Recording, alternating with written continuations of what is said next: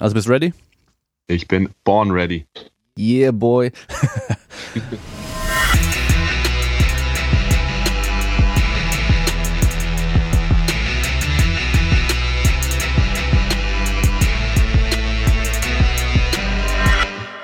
Was geht ab? Das ist der Kraftraum-Podcast. Ich bin euer Host, Emin Seid. Heute zum zweiten Mal zu Gast ist Simon Gawanda. Nehmen wir mal zum zweiten Mal, stimmt gar nicht. Du warst bei der Special-Folge mehrmals schon mit dabei. Also bis nein, nein, nein, das ist wirklich nur das zweite Mal. Ja, das zweite Mal mit einer einzelnen Folge, aber äh, zum Neujahr, die Spezialfolgen, da hast du auch. Oh, tatsächlich. Bei, bei beiden. Ja, da war ich ja nicht in der Show, da habe ich ja was aufgezeichnet für dich. Ja, genau, da warst bei beiden auch mit dabei. Also das vierte Mal hört man dich jetzt schon. Und äh, ganz ungewöhnlich für mich habe ich jetzt direkt aufgenommen mit dir, ohne vorher noch stundenlang zu reden. Ja, ähm, das Gute ist ja, wir haben äh, fast tagtäglich Kontakt. Und ähm, was heute das Thema sein wird, du hast vor kurzem auf Instagram so halb Spaß, glaube ich, ähm, über Boxquads angefangen, eine Frage zu stellen, wer das für richtige Kniebeugen oder richtiges Training irgendwie sowas hält, so ganz irgendwie sowas. Und dann kam aber sehr schnell äh, sehr viel negative, negatives Feedback zurück, habe ich gesehen. Und dann hast du auch extra bei Facebook einen Post gemacht, um so ein bisschen aufzuklären. Und äh, da soll es eigentlich heute mal so drum gehen, so eine, ja, Klarstellung, weil das ist auch ein Thema, mit dem ich immer wieder auch konfrontiert bin. Ich habe letzten Tagen öfter mal so ein Q&A gemacht und da kamen ganz viele halt mit pauschalen Fragen so zu, zu denen persönlich mit irgendwelchen Problemchen, wo ich keine Ahnung habe, was ich antworten soll, weil ich habe keine Ahnung, wie fit die sind, wer die sind, was die für Probleme haben und so weiter und wollen jetzt eine Antwort, ob sie sich bei Schulterproblemen dehnen sollen. Dann sage ich, hey, keine Ahnung, kommt drauf an. Und ähm, ja, gib doch mal kurz ähm, einen Überblick, ja, wie es dazu kam. Du hast, glaube ich, irgendwo einen Post gesehen mit wieder beschissenen Box-Squats. ja, da, da war ich auf dem Weg zur Arbeit und ich glaube, ich habe da an dem Morgen zum dritten, vierten Mal Box-Squats gesehen, aber jetzt nicht Box-Squats, was jetzt vielleicht Westside Barbell darunter versteht, sondern einfach nur eine Viertelkniebeuge mit einem hohen Kasten mit viel Gewicht und Touch-and-Go-Kniebeugen. Und äh, vornehmlich waren das halt eben, ja, ehemalige Teamkollegen oder irgendwelche Footballer halt auf Instagram, denen ich folge. Und dann dachte ich mal, okay, äh, jetzt reicht's irgendwie. Die, die Übung an sich, ja, hat bestimmt irgendwo ihre Relevanz, so wie alles, aber ähm, im Football sehe ich da halt nicht unbedingt die Relevanz. Und dann habe ich eigentlich gedacht, dass ich diesmal nicht irgendwie einen Spaß oder einen Verarsche-Post mache, sondern eigentlich sogar auch danach mal wissen will, warum die Leute das denn machen um dann vielleicht auch mal ins Gespräch zu kommen. Also mit drei, vier Leuten habe ich an dem Tag dann auch gesprochen und die wollten wissen, ja, wieso ist es jetzt vielleicht nicht ganz so cool? Dann habe ich denen so ein paar Argumente halt geliefert. Meinten sie, ja, okay, stimmt schon und so. Andere haben gesagt, warum sie es machen. Dann habe ich gesagt, warum es vielleicht nicht so cool ist. Und die haben dann gesagt, ja, okay. haben es dann wahrscheinlich weitergemacht. Aber auch das ist ja okay. Ich meine, ähm, deswegen auch dann der Facebook-Post danach, dass es ja eigentlich kaum falsches Training gibt, sondern nur einen falschen Zeitpunkt und für die falsche Person in dem Fall und damit eben schlechte Trainer. Und deswegen wollte ich eigentlich damit gar nicht haten, sondern eigentlich mal fragen, was es soll und ein bisschen aufklären. Aber leider haben das, glaube ich, bei Instagram sehr viele falsch verstanden und haben das so als Hate-Post und Rant oder was auch immer, wie man das nennen möchte, eben aufgefasst. Was ich eigentlich schade finde. Ich meine, ich klar, ich mache meine Spaßposts, ja, ich verarsche manchmal Dinge, aber die sind dann meistens wirklich offensichtlich. Ähm, aber ja, ich denke halt, das Gefährliche an Social Media ist halt, dass, dass man eigentlich nur Text sieht, vielleicht noch ein Bild oder ein kleines Video, aber eigentlich nicht ganz so die, die Nebenbei-Ebene mitbekommt, wie zum Beispiel Stimmlage oder vielleicht Gesichtsausdruck. Und wenn man dann halt einen Joke macht, dann kommt der vielleicht bei manchen einfach gar nicht an. Und das habe ich jetzt halt mal wieder krass gemerkt, dass, dass die Message, die ich eigentlich im Hinterkopf hatte, komplett verloren gegangen ist und Leute gedacht haben, okay, der hatet schon wieder. Und ähm, das ist bestimmt öfter mal so, nur da kriegt man es oft nicht mit, wenn sie dann hinter deinem Rücken halt dann vielleicht sagen, okay, was ein Spaß oder sich einfach nur denken. Dieses Mal habe ich es dann auch aber tatsächlich dann teilweise über ein paar Ecken mitbekommen ähm, ja, der hatet schon wieder und jetzt hatet er Box Squats und eigentlich sind die doch total cool und deswegen habe ich gedacht, eigentlich, ich wollte aufklären, aber das ging so ein bisschen nach hinten los. Was waren denn so die Argumente für Box Squats, die du von den Leuten bekommen hast? Ja, viele haben halt gemeint, sie wollen die explosive Hüftstreckung üben. Ähm, beziehungsweise ein anderes Argument, was teilweise kam, wäre eben der Overload. Also sprich, dass man mal wirklich sich mit größeren Gewichten beschäftigt, als man in der Full-Kniebeuge eigentlich könnte. Ähm, ja, in dem Zusammenhang habe ich halt gesagt, okay, cool, das mit dem, mit dem Overload kann man vielleicht noch verstehen, zumindest bei Leuten, die jetzt vielleicht sagen, okay, ähm, ich mache jetzt schon sehr lange Kniebeugen. Ich habe die Rumpfstabilität für auch mal mehr als 100 Prozent und dann gehe ich da dran. Aber das war eben genau nicht der Fall bei denen, wo ich es gesehen habe. Und mit der explosiven Hilfsstreckung ähm, ist halt die Sache, dass wenn man eine Kniebeuge macht, dass man nachgewiesenerweise gegen Ende der Bewegung eigentlich schon aus Reflex abbremst, weil keiner würde seine Knie durchballern.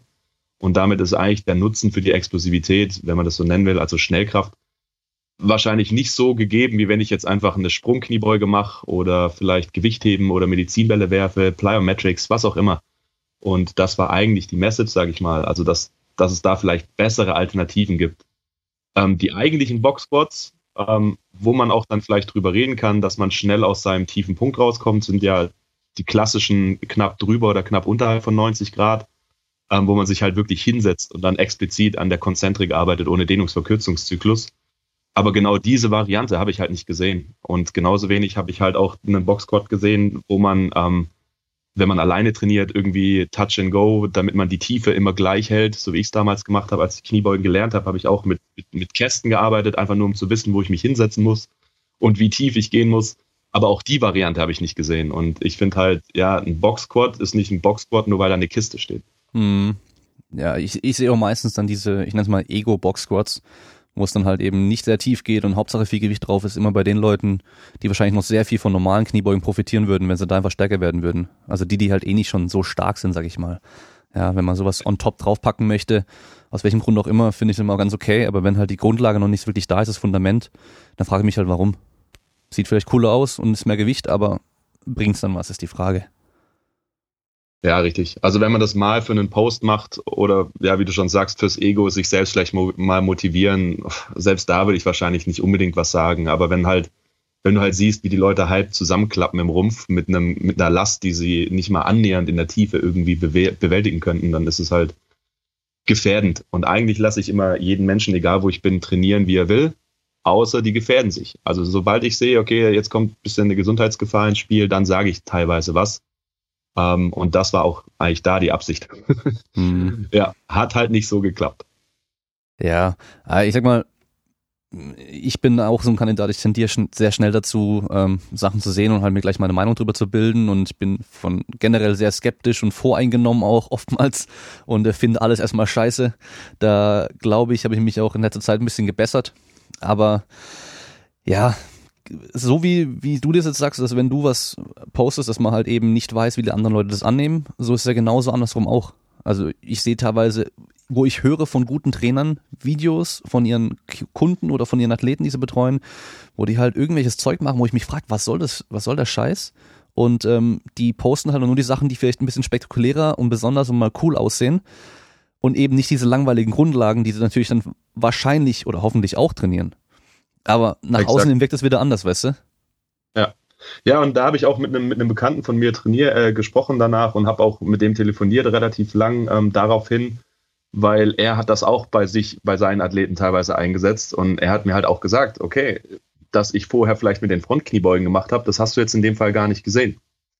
Und das ist ja generell bei Instagram so, dass auch wenn erfahrene Trainer oder Top-Athleten, ähm, was weiß ich, Bundesliga-Profis oder irgendwas, eine Übung posten, dann war das halt eine von zehn vielleicht. Und dass halt die normalen Kniebeugen davor und das Kreuzheben und die Klimmzüge nicht spannend sind zu filmen, ähm, ist halt dann so ein Marketing-Tool. Und auch hier wieder Thema, Thema Social Media. Dort sieht man halt eigentlich nicht die Realität, ja, mhm. sondern jeder, jeder postet immer nur die Sachen, die cool sind, Urlaubsbilder, ähm, das gesündeste Essen am Tag, die Scheiße, die man gefrühstückt hat, die postet man nicht. Genauso postet man nicht, wenn man gerade irgendwie flend in der Ecke sitzt. Ähm, und so ist es beim Training halt auch. Da, da filmt man nicht, wie man leidet mit leichten Kniebeugen, die sich scheiße schwer anfühlen, sondern man postet halt den PR, wenn es mal gut lief oder halt eine Übung, die man einfach gerne macht. Und den Grind, sage ich mal, den postet man halt nicht. Ja, das ist auf jeden Fall ein, großes Problem, was auch äh, die meisten Leute mal wahrscheinlich öfter mal im Hinterkopf behalten sollten. Ähm, wenn wir jetzt eigentlich bei diesem Thema mit, es gibt keine schlechten Übungen, es gibt nur schlechte Zeitpunkte oder schlechte Anwendungen äh, sind, würde ich das direkt mal fortführen. Und zwar, ich sage immer so, wir haben alle einen Werkzeugkoffer mit verschiedenen Werkzeugen. In dem Fall irgendwelche Übungen zum Beispiel oder Trainingstechniken, Trainingsmethoden. Und es kommt darauf an, wie wir die benutzen, was wir dann am Schluss bauen. Also es kann einer einen Hammer nehmen und einen Nagel um irgendwie ein Holz irgendwo festzumachen, aber der andere nimmt vielleicht einen, einen Schraubenzieher und eine Schraube, um das festzumachen. Beides führt dazu, dass das Ding nach, danach an der Wand hält. Jetzt gibt's aber Leute, die nehmen die Schraube und den Hammer. Das funktioniert nicht gut. Das hält dann vielleicht auch noch irgendwie, aber macht sehr viel kaputt. Und dann gibt's aber die mit dem Schraubenzieher und dem Nagel und die kommen halt erst gar nicht zum Ziel. Ja, also das ist für mich immer so diese, diese Metapher, die ich da benutze, um den Leuten das klar zu machen. Oder genauso mit den Köchen.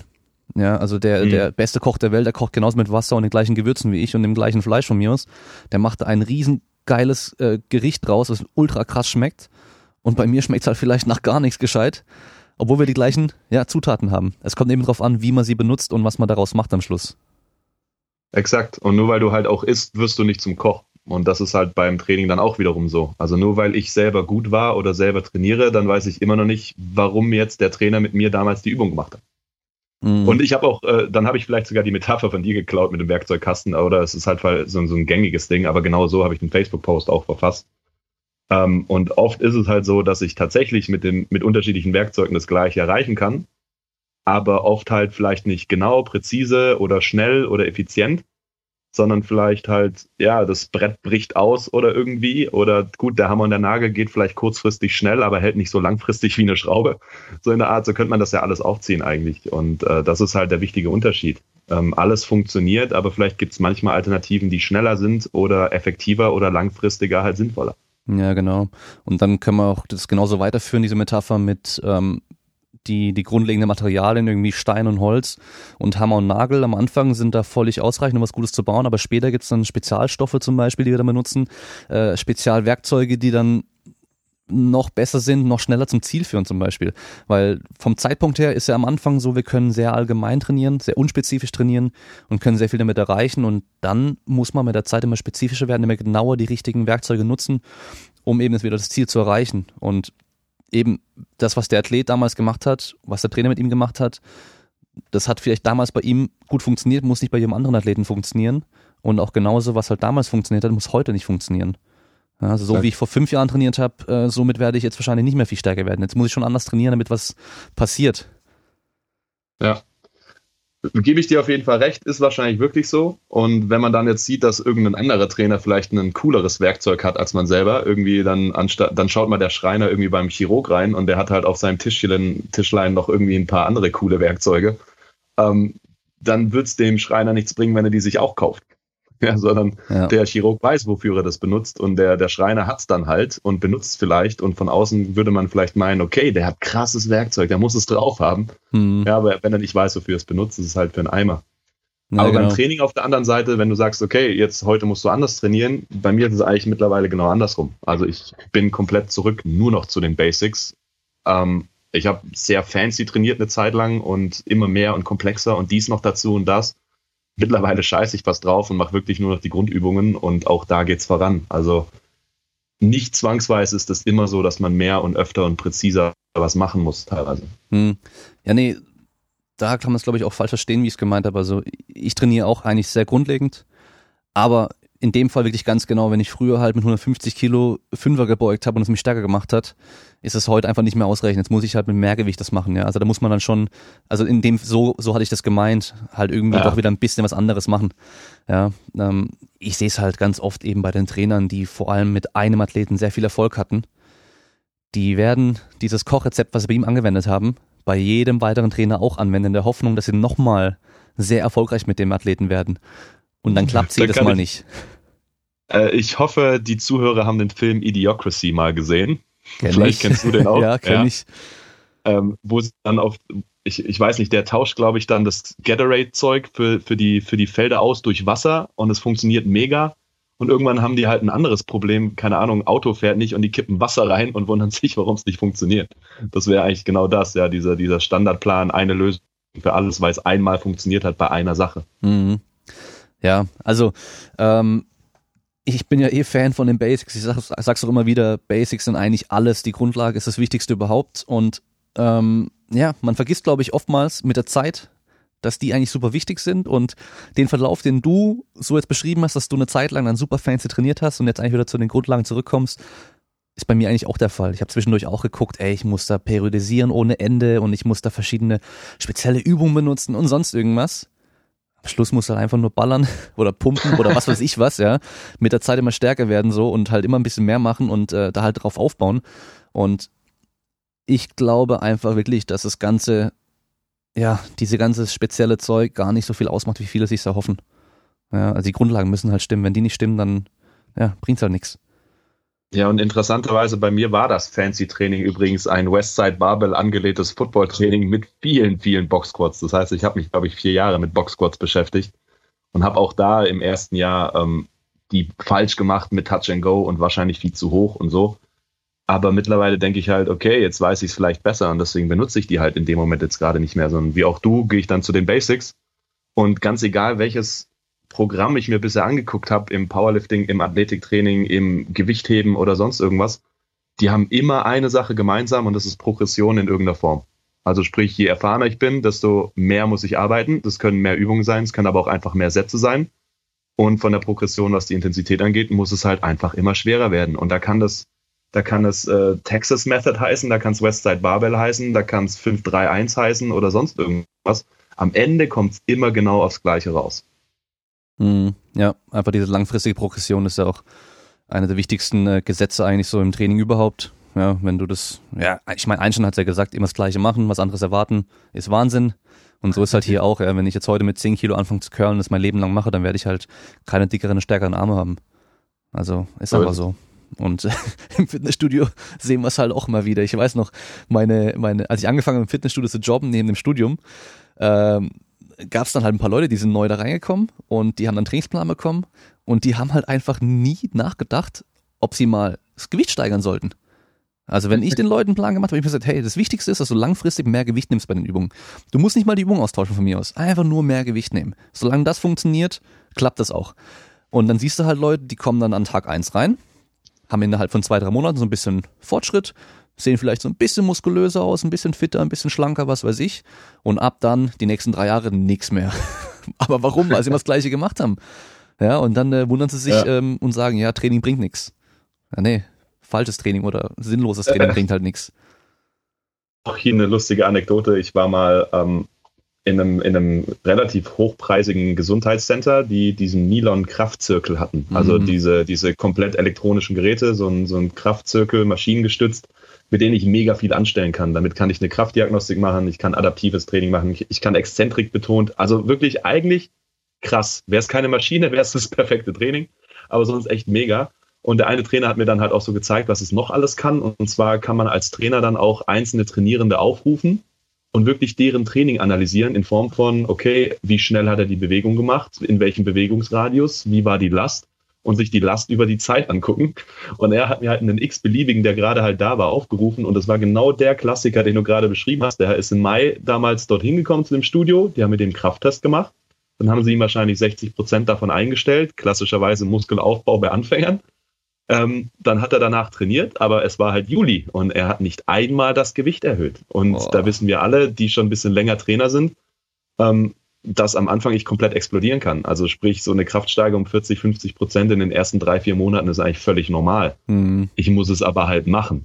Und da dachte ich mir, ja cool, ihr habt jetzt eigentlich so das ausgefuchsteste Techniksystem hier. Ihr könnt jeden überprüfen, analysieren, ausspucken und sonst was. Aber wenn halt kein Trainer da ist, der den Leuten auch mal sagt, dass sie das vielleicht schwerer hochstellen müssen, kann man denen auch gar keinen Vorwurf machen. Weil wenn ich jetzt mich im Fitnessstudio anmelde ähm, und da anfange zu trainieren und es ist schweinehart, dann freue ich mich doch erstmal, wenn es leichter wird. Da kommt man doch nicht freiwillig auf die Idee, das sich wieder schwer zu machen. Also, das ist einfach in der Natur des Menschen, bisschen ja. bequem zu sein. Aber da brauchst halt dann, obwohl das Ding eigentlich alles kann, halt wieder ein Trainer, der es denen auch ein, einprügelt, dass halt, ja, man sich quälen muss für den Einsatz oder die zwei oder drei Sätze. Also ich habe Milon-Zirkel nie benutzt, ich saß noch nie dran, habe das noch nie irgendwie in einem Studio gesehen, wo ich trainiert habe in meinem, also so mein, wenn ich Milon Zirkel höre, dann denke ich halt immer so, okay, die machen, glaube ich, immer 20 Wiederholungen, immer so einen Satz im Zirkel dann so durch irgendwie und ähm, alles ist vorgegeben, die Geschwindigkeit und äh, das Gewicht und so weiter. Also ich weiß nicht, ja, wie gesagt, ich habe keine Ahnung, ob die das selber auch steigern können und so. Ja. Nee, also grundsätzlich, wie gesagt, kannst du an den Dingern alles machen und ähm, was die eigentlich interessanterweise machen, ist, die zählen dann auch mit, wie oft du da warst und machen es dann nicht an der Zeit fest, wann irgendwas verändert wird, sondern an der Zahl, wie oft du da warst. Mhm. Und die haben da tatsächlich auch eine Periodisierung drin. Also ich habe für Milon dann auch mal einen Periodisierungsvortrag gehalten auch und so ging eigentlich das ganze Interesse in die, in die Trainingsplanung für die Doktorarbeit eigentlich los. Und ähm, am Anfang ganz basic, ich weiß nicht die Wiederholungszahl, aber da gebe ich dir recht, da ist eine konstante Last hoch und runter ähm, mit vorgegebenem Tempo. Also die arbeiten auch sehr viel mit Time under Tension was schon relativ fortschrittlich ist, wie ich finde. Und nach einer gewissen Zeit wird das Ganze dann erhöht auf weniger Wiederholung, mehr Intensität. Dann irgendwann kommt eben die Exzentrik betont mit dazu. Dann drückst du halt mit 60 rauf und 70 kommen zurück. Ähm, und ganz zum Schluss, und das hat der Typ mich auch damals einmal trainieren lassen an der Brustpresse, wo auch sonst, ähm, das adaptive Training. Das heißt, der hat mich erstmal isometrisch, hat er meine Maximalkraft gemessen, hat dann davon irgendeinen Prozentwert genommen und dann hat er gemeint, so, und jetzt machen wir Time under Tension 60 Sekunden, gib Gas. Und äh, als das Gerät dann halt gemerkt hat, ich ermüde, hat es mir genauso wie bei so einem Fahrradergometer beim Wingate-Test halt äh, die Last runtergeregelt, dass ich immer noch meine Time under Tension erreicht habe, dass ich immer noch im vollen Radius unterwegs war und halt absolut erschöpft war. Und ähm, für einen Muskelaufbau, wenn es jetzt halt nicht irgendwie spezifisch sein muss, finde ich das total krass. Ich habe einen Satz adaptives Training an diesem Milon Brustpressengerät gemacht. Also ich bin ja auch ein Gerätehater in Anführungszeichen. Ja, sind wir schon wieder beim Haten. Aber ähm, ich war komplett zerstört. das war absolut ungewohnt und ich glaube, ich habe eine Woche lang ähm, ja, meine, meine Brüste gespürt, in Anführungszeichen. Das war echt ordentlich. Also an sich hat man da viele Möglichkeiten, aber man muss halt, wie du sagst, man muss halt abwechseln wenn es der Trainer nicht vorgibt, kommt man selber nicht auf die Idee. Hm, ja, hört sich eigentlich ja ganz gut an, aber ich glaube, die Umsetzung ist ja meistens das Problem dabei. Äh, ich kenne da so ein, ich weiß gar nicht, wie das heißt, auch so ein gerätegestütztes Training in, gibt es in manchen Fitnessstudios, hat ein Bekannter mir erzählt. Der hat bei sich dann eine App, wo er dann sein Profil hat, also auf seinem Handy. Und da kannst du halt ganz genau sehen, was dann jedem Gerät dann machst. Wird auch mal eingestellt für dich. Und ähm, ich weiß nicht, ob du automatisch die Gewichte, ob die automatisch gesteigert werden, ob du das selber machen musst, aber da hast du halt wirklich so eine, so wie so ein Benchmark am Schluss. Also du kannst wirklich sehen, wie viel du heute gemacht hast, ob du mehr gemacht hast wie letztes Mal, über den, über die Wochen auch gesehen, so einen Verlauf kannst du dir anzeigen lassen. Und ich habe einfach gemerkt, dass es den halt übelst motiviert hat. Ja, und auch wenn er dann nur an der, an der Beinpresse, an der Brustpresse und am sitzenden Rudern und so saß, war das halt einfach richtig geil für den, weil er sich halt wirklich da zwei, dreimal die Woche ins äh, Fitnessstudio ähm, gequält, sag ich mal, und äh, dann halt Gas gegeben hat, weil er halt jedes Mal dann diesen Wert hatte, den er dann übertreffen wollte. Und, und dafür Fall. sind halt diese Maschinen und dieses elektronische Zeug eigentlich gar nicht schlecht. Ja, wobei ich auch mittlerweile eigentlich sagen muss, ich bin ähm, weniger jetzt, ähm, sag ich mal, schlecht eingestellt gegenüber Maschinen mittlerweile. Also es gibt einfach Sachen, die sind halt an Maschinen, an den Geräten, gehen die halt super geil. Also ich finde gerade von Hammer Strength diese ganzen Rückengeräte, wo du halt diesen High Row und was weiß ich was, da kannst du halt so geil irgendwie den Rücken trainieren, ohne den unteren Rücken jetzt noch mehr zu belasten und so, weil da habe ich meistens keinen Bock mehr, wenn ich halt eh schon irgendwie Kniebeuge und Kreuzheben mache, mehrmals die Woche, da dann mich mhm. dann noch irgendwie hinzustellen, mit der Langhantel vorgebeugt zu rudern oder ein T-Hantelrudern noch schlimmer. Und ähm, Kabelzüge sind sowieso ziemlich cool und ähm, ja, ich meine, es gibt halt schon Sachen, da, da kriegst du den, spürst du den Muskel halt gut. Ja. Wie viel das ja. wirklich ausmacht, ist die Frage, aber viele Leute finden es halt auch geil. Mind Muscle Connection und so, ne? Mhm. Ja. Habe ich erst vor kurzem eine Studie von Schönfeld gelesen. Ganz ja, interessant. Ja. Aber da sind wir wieder genau beim Punkt. Also Geräte sind nicht per se scheiße. Ein Kabelzug ist nicht per se scheiße. Aber wenn man mal bei der Instagram-Seite Gymfuckery vorbeischaut, dann sieht man halt, wie viel Scheiße man dann doch mit einem Kabelzug anstellen kann. Und das mhm. ist Wahnsinn, auf was für Ideen die Leute kommen. Aber wenn halt, ja, hier wieder kein Trainer dasteht, der den, äh, der den sagt, was gemacht werden muss, läuft es halt nicht. Und mit den Zahlen an sich, du hast gesagt, die Leute fahren total drauf ab, wenn sie eine Steigerung sehen. Klar fahren wir mega drauf ab. Ähm, dieser Riesentrend der Gamifizierung, der, der geht ja überall durch, durch alle Ebenen mittlerweile. Bei der Uni haben wir auch einen Vortrag dazu bekommen, dass wir doch unseren Inter Unterricht so als Game in irgendeiner Form gestalten dass die Leute halt auch da irgendwie, da gibt es dann unterschiedliche Typen, der, der da auf Zahlen steht, der, der irgendwie Orden einsammeln will, irgendwelche Auszeichnungen und so weiter und so fort. Pokémon äh, Arena Orden und alle Pokémon ja? sammeln. nee, aber wenn man das weiß, die Theorie dann und sich mal die ganzen aktuellen PlayStation Spiele anschaut, also als ich die PS4 das erste Mal angemacht habe, ich hatte früher eine PS1 und dazwischen gar nichts ähm, und plötzlich kriege ich die ganze Zeit Trophäen, weil ich 20 Kopfschüsse verteilt habe, da denke ich mir, was soll der Scheiß? Aber es gibt halt dann diesen Gamer-Typ, der genau darauf abfährt, irgendwie Orden zu sammeln. Andere wollen irgendwas sammeln, Pokémon sammeln. Andere wollen andere abknallen und der Beste sein. Und so ist es halt im Studio auch. Das heißt, da musst du halt auch irgendwie die Motivation schaffen. Und wenn dann Leute dann auf Zahlen abfahren, Hammer. Also die ganzen Activity-Tracker, das ist ja der einzige Sinn oder der einzige Grund, warum die so gut laufen. Die zeigen die halt dann Faxen auf. Also ich habe einen, einen Arbeitskollege hat mir mal seine coole Activity-Tracker-Uhr gezeigt und dass man da seinen Schlaf analysiert. So von wegen, ja, so und so viele Stunden und heute war ich unruhig und gestern habe ich mich mehr bewegt im Schlaf. Und ich nur so, ja, und was machst du jetzt mit der Information? Also, das war dem völlig scheißegal. Der war gar nicht bemüht, das zu optimieren oder zu verändern. Aber er hat sich gefreut zu sehen, heute habe ich gut geschlafen, gestern nicht. So, das ist total behämmert eigentlich. Ja, das, das merkt man eigentlich, wenn man morgens aufsteht, wie man geschlafen hat. Ja, eigentlich schon. Aber gut, man, man merkt auch im Studio, ob man stärker geworden ist. Aber manche ja. brauchen halt dann einen, einen Graphen oder ein Trainingstagebuch, wo man mal eine Woche zurückblättert oder vier Wochen oder fünf Wochen. Ähm, absolut wichtig. Also ich renne immer rum, ich dokumentiere jeden Scheiß. Ich habe seit 2011 habe ich jeden einzelnen Trainingsplan, den ich jemals trainiert habe. Es ist jetzt nicht so, dass ich da die ganze Zeit reinschaue, aber manchmal hat man halt auch eine Übung mal einen Monat nicht auf dem Plan gehabt. Dann blättert man kurz zurück und weiß wieder sein Gewicht und muss dann nicht ewig rumprobieren. Mhm. Ich habe vor, vor vielen Jahren, das, boah, wann war denn das? Dürfte schon, lass mal überlegen, fünf, sechs, sieben Jahre her sein, sowas, mit einem, mit einem World of Warcraft Gamer, mit einem sehr erfolgreichen, eine Woche lang Training gemacht und äh, wir wollten eigentlich auch dann weiter noch planen und so, aber er hat es natürlich dann nicht durchgezogen. Äh, der hat das große Ziel gehabt abzunehmen, war halt stark übergewichtig und mein erster Gedanke damals war das auch, weil wir es online noch dokumentieren wollten, wie so ein Spiel zu machen. Er ist dann der Charakter und er hat jetzt halt ein bestimmtes Kraftlevel, er hat ein bestimmtes was weiß ich was, und dass wir halt immer versuchen, so Level zu erreichen, ja, also auch mit dem Gewicht und sowas, ja, wie du halt deine Rüstung normalerweise irgendwie upgradest, dass wir halt, dass wir halt in dem Fall dann ihn durch seine Muskelmasse upgraden und Körpergewicht reduzieren und was weiß ich was, äh, wollte ich jetzt auch so verpacken, weil es natürlich von, für seine ganzen Fans und Follower nochmal ein bisschen cooler gewesen wäre und halt auch kontextspezifisch für die Gamer wahrscheinlich mal passender wäre. Ja, also ja, ich glaube, das kann echt gut funktionieren bei vielen Leuten. Andere haben vielleicht aber auch die Nase voll, die ganze Zeit was zu sehen, wenn sie halt, aber ja, wahrscheinlich auch wieder sehr unabhängig, also individuell bei den Leuten. Du sagst ja selber, dich nervt die ganze Zeit irgendwie Trophäen und sowas zu sehen. Ich habe jetzt ähm, aktuell ein Handyspiel, was ich echt sogar spiele hin und wieder, wenn ich Podcasts höre und in der Bahn hock, dass ich nur aus dem Fenster schaue. Und da kriege ich auch jedes Mal, wenn ich das anmache, kriege ich irgendwie so, oh, der, was ist ich, wie vielste Tag, dass du es täglich irgendwie anmachst und kriege ich da irgendwas und dann ähm, es ist schon strange, aber da geht's halt nur darum, sobald du einmal verlierst bei einem Level, kommen immer gleich irgendwie Möglichkeiten, wo du dann kaufen kannst, äh, irgendwie Upgrades und mhm. so. Und ähm, ich gehe mal davon aus, du benutzt auch kein Snapchat. Oder benutzt du Snapchat? Ich hab's, aber oh, okay. ich habe noch nicht so ganz verstanden, äh, was das soll. Also weil die, den einzigen Anwendungsnutzen, den ich mir darunter vorstellen kann, den werde ich jetzt hier nicht erwähnen, aber ähm, ja, es ist schon witzig, sich mal einen Filter übers Gesicht zu legen, aber aber das ist die komplette Zeitverschwendung, finde ich, irgendwie da was zu schicken. Das einzige Coole ist halt, dass da nichts gespeichert wird und das Handy nicht voll ist mit WhatsApp-Bildern. Da kriegt man auch sehr viel Dreck. Ja. Aber ich glaube, Damian, da sind wir leider zu alt für den Scheiß. Aber weißt du, was äh, äh, Snapchat auch macht? Da gibt es so eine Streak, heißt es. Und zwar, wenn du mit einer Person ja. äh, Snaps da schickst oder sowas, dann kommt, glaube ich, eine Flamme oder irgendwas, ich weiß nicht genau. Und dann steht halt eine Zahl dabei, wie viele Tage du hintereinander mit der das gemacht hast. Und da gibt's Was? echt viele Kiddies, die wollen den Streak nicht unterbrechen.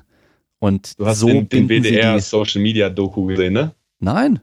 Nee? Nee. Weil genau da habe ich das mitbekommen überhaupt. Ach so. Ähm, also, dass die, dass die da auch eine Metrik haben mit irgendwelchen Werten. Ähm, ich gucke gerade, ob ich das bei meinem Snap. Ich, guck mal, ich kann das nicht mal bedienen. Ich muss die ganze Zeit hoch und runter wischen und es gibt keine Knöpfe. Aber da, da haben sie es auch er, erwähnt, so dass man halt, wenn man jeden Tag Kontakt hatte, irgendwann genau diese Flamme bekommt mhm. und die halt echt darauf abgehen, aber krass.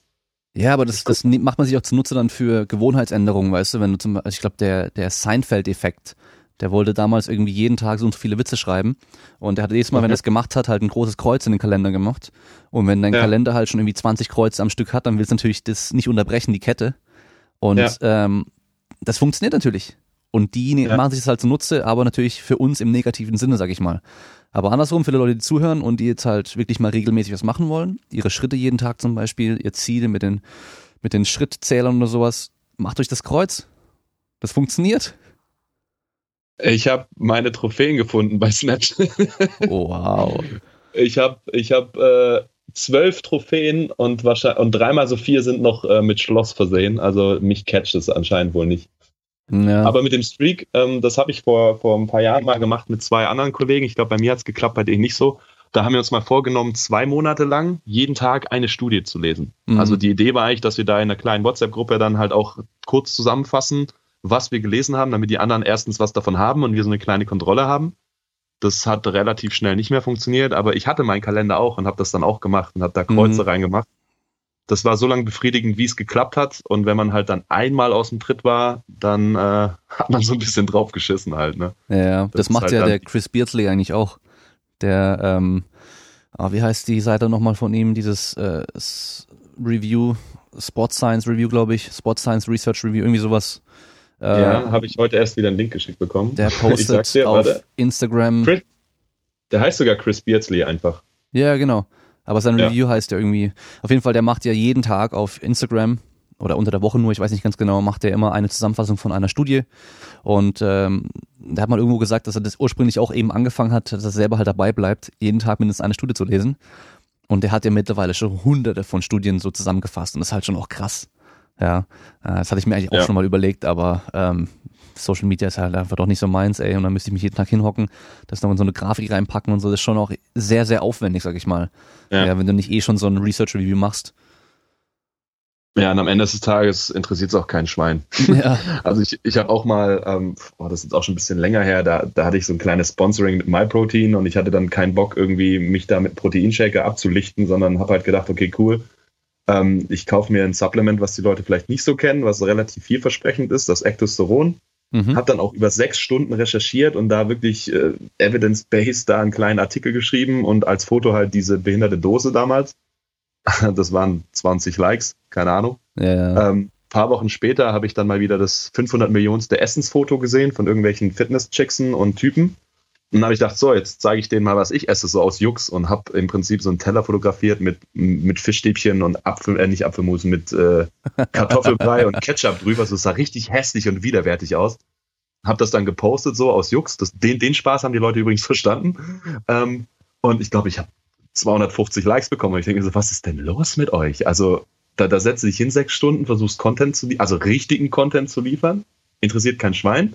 Und dann schaust du mal, was so, so Top-Instagrammer haben, die dann einfach nur auf einer Treppe sitzen. Jeden Tag. Irgendwo ja, anders. Das ist das Geile. ja, und dann gucken sie so in die Ferne, als hätten sie mal wieder nicht mitbekommen, dass gerade ein Foto gemacht wird. Das weiß ich nicht. Deswegen, und, und da habe ich dann auch mit dem einen Kollegen diskutiert gehabt über Instagram, für was ich denn das jetzt benutze. Und er dachte, das wäre so mein Business-Profil. Und ich so, nee, das ist, das ist mein Privat-Spaß-Profil. Für mich als Sportler. Also ich habe da ich habe da jetzt auch nicht irgendwie Content. Ich poste meine Football-Fotos und ähm, dann ab und zu irgendwie, wenn ich Faxen mache. Aber beispielsweise habe ich da noch nie irgendwas Privates gepostet. Also bei meinem Profil kannst du nicht erkennen, wo ich wohne, außer vielleicht Köln. Aber Köln ist eine Millionenstadt, deswegen ist es mir scheißegal. Bei anderen wiederum denke ich mir so, hey Leute, ihr fotografiert euch vor eurer Bahnhaltestelle direkt vor eurem Haus und äh, jeder weiß, wo ihr wohnt und was ihr macht und in welchem Fitnessstudio ihr jeden Tag seid. Das und um wie viel Uhr ihr abends heimkommt und morgens rausgeht und so. ja, total. Und dann machst du das Handy an und die erste Story, die kommt, sind dann irgendwelche Leute, hi, guten Morgen Leute, ich mache mir jetzt einen Kaffee. Cool. Ja. ja. Und das ist dann halt Content. Und äh, sechs Stunden was über Ektosteron schreiben halt nicht. Aber jetzt überleg mal andersrum, wenn du auf Instagram gehst zum Beispiel du gehst ja auch nicht mehr da drauf und liest ja weitere Studien durch, sondern du guckst halt blöde Bilder an und äh, was, was Witziges oder so. Ja. Weil du, die meisten haben ja eben keinen Bock, da irgendwie sich zu bilden oder so, die wollen sich eigentlich nur bespaßen lassen, Zeit vertreiben. Ja. Ja, das ist mittlerweile bei Facebook bei mir so. Also bei Facebook kriegt man ja nur noch ähm, Fake News mit und Witze und lustige Videos. Ähm, da würde ich sagen, bin ich voll dabei. Ich, da sehe ich die, die ganze Zeit den, den lustigen Content. Und Instagram sucht man sich ja selber aus, was man angezeigt bekommt. Und naja. beispielsweise äh, ja, ist schon zum Teil. Ähm, der also Algorithmus, ist, ja, ja, der Algorithmus zeigt dir ja vor allem das, was, was du viel likes und mit dem du viel interagierst. Mhm. Ähm, das heißt, wenn du jetzt ein Foto postest, dann wird es mir im Feed wahrscheinlich ganz weit oben beispielsweise angezeigt. Und auch wenn ich dann irgendwelchen Fitnessleuten teilweise folge, aber deren Sachen noch nie geliked habe, weil es jedes Mal ein veganes Müsli ist, beispielsweise, dann werden die mir schon gar nicht mehr angezeigt. Und ja, ähm, bei 800 äh, Leuten, denen ich folge, werde ich auch dann in der, in der Story an sich ähm, niemals so weit kommen, dass ich mal wirklich mir alles angeguckt habe. Ähm, und deswegen sieht man da relativ schnell, wem ich jetzt folge und wem nicht. Und ich habe es gerade mal aufgemacht und Der dritte ist direkt dieser Chris Beardsley. Ja. Weil bei dem lese ich mir jeden Post durch. Ähm, ich habe schon mehrmals mit dem ein bisschen gesprochen und so und über ein paar Themen ausgetauscht. Deswegen wird der mir jetzt als erstes angezeigt. Ähm, du bist Nummer 5. Übrigens, oh, herzlichen Glückwunsch. Direkt vor der Werbung, oder? Und dann noch der Stefan und die Pauli. Also da sieht man relativ schnell so, mit wem ich halt viel Kontakt habe bei Instagram und mit wem halt nicht. Ja, ja. Das, Aber interessant, bei mir ja. ist andersrum. Bei mir ist äh, Instagram ein Meme nach dem anderen hauptsächlich und irgendwie, ja, einfach blödes Zeug und Facebook ist eigentlich nur irgendwelche Science News, sag ich mal. Also, weil ich Krass. halt echt, aber da kannst du dir ja auch dann ähm, diese, wie sag ich mal, diese Top-Neuigkeiten oben anzeigen lassen, die du selber halt auch irgendwie auswählst. Also wenn Brad Schoenfeld was postet zum Beispiel, dann kommt es bei mir mal als erstes. Das kannst also du unter Fake News. also unter Fake News. Ja. ja, spannend. Nee, Facebook, wie gesagt, da geht in meinen Augen fast gar nichts mehr. Also, weiß ich nicht. Ja, gehe ich aber auch erst selten, äh, echt selten rein, muss ich sagen. Ja, also auch wenn mir jemand schreibt, äh, bitte nicht bei Facebook, weil ich sehe das meistens immer erst irgendwann mal, wenn ich mal reingehe. Bei Instagram ja. sehe ich es eigentlich auch ziemlich schnell. Auch wenn ich nirgendwo Notifications habe, also auch WhatsApp und sowas, ich bekomme keine Notification, ich muss immer erst reingehen in die App. Aber wie gesagt, ich gehe bei Instagram öfter mal rein, um eben blödes Zeug anzuschauen, wenn ich halt ja. gerade Zeit vertreiben möchte. Ja. Ja, Instagram geht, geht mittlerweile echt viel. Also egal, ob es Kunden ist, die irgendwie eine Frage haben, ob es Leute sind, die einfach mal Kontakt aufnehmen wollten, Business. Also da läuft echt me mittlerweile mega viel drüber, schon abgefahren eigentlich. Das ist halt der Instagram Fitness Hustle Lifestyle, gell? ja, vielleicht sind wir auch da in unserer eigenen Blase als, als Fitnessmenschen, weil ich glaube, ja. durch diese ganze Fitness-Sache ist es überhaupt groß geworden. Aber was ich, jetzt was ich immer geil Lifestyle-Berater und, und äh, ich mache Kunst und Architektur, ja. Hipster. ich glaube, da hat jeder dann so seine kleine Blase. Was ich total geil finde, wenn ich immer von diesen ähm, Instagram-Marketing-Profilen ähm, die dir irgendwie Follower versprechen durch ihre, was weiß ich, Aktionen da, äh, Nachrichten bekommen oder halt auch irgendwelche Likes oder Kommentare bekommen so und halt sehe, dass sogar ich mehr Follower habe als die. Wie seid ihr Instagram-Marketing-Experten und habt selber irgendwie nur 200 Follower? Das kann doch irgendwie nicht sein. Das ist halt, ja, äh, ja, ich weiß nicht. Das ist wie der, der, der Schwimmlehrer, der noch nie im Wasser war. Ist doch jeder mit einem Account, ist doch jetzt äh, Marketing-Experte. Genauso wie jeder Performance-Specialist ist. Also es ist ja, es, die Begriffe sind ja nichts wert. Jeder kann ja in sein Profil reinschreiben, was er möchte. Ja. Ähm, und überprüfen wird das auch keiner. Also da habe ich auch schon Sachen gesehen, wo ich mir dachte, wie kommst du jetzt dazu, das da reinzuschreiben? Also irgendwie, ich übertreibe jetzt, das ist jetzt kein echtes Beispiel, aber da steht dann, ist dann Kfz-Mechaniker, gleichzeitig Performance Specialist und Ernährungsberater. Hm. Ja, ja. Und was, also wie, wie kommt die Kombi zustande? Ähm, und ja, und wann ist man Berater? Also wenn ich dir jetzt sag, dass äh, das Hähnchen des Geistes ist, dann habe ich dich auch beraten. Hm. Ja, ist immer schwer und äh, das Problem mit Internet ist einfach, jeder hat eine Stimme. Und die Leute müssen jetzt halt irgendwie entscheiden können, wer redet halt gutes Zeug und wer redet Quatsch. Und ich meine, ich gehe davon aus, ich rede keinen Quatsch, du wahrscheinlich auch. Ähm, wir sind trotzdem in unserer eigenen Blase. Es gibt wahrscheinlich genau die anderen, die halt irgendwie ähm, wie so ein Hund durch die Gegend rennen und wie ein Affe irgendwie ähm, durch die Gegend rennen und sowas mit ihren Animal Movements und sowas und sagen, sie haben, sie wissen ganz genau, wie man richtig trainieren muss und alle anderen haben keinen Plan, ja, oder dann der andere, der dann an der Batterie leckt und was weiß ich was. Ähm, jeder geht davon aus, dass was er macht, ist das Beste. Aber die Frage ist halt eben, wie kannst du es begründen? und was kannst du für Resultate vorweisen? Und da haben wir ja. oftmals ein Problem. Ja, das ist auch so ein Social Media Phänomen, finde ich. Also egal ob Facebook, Instagram, ganz egal.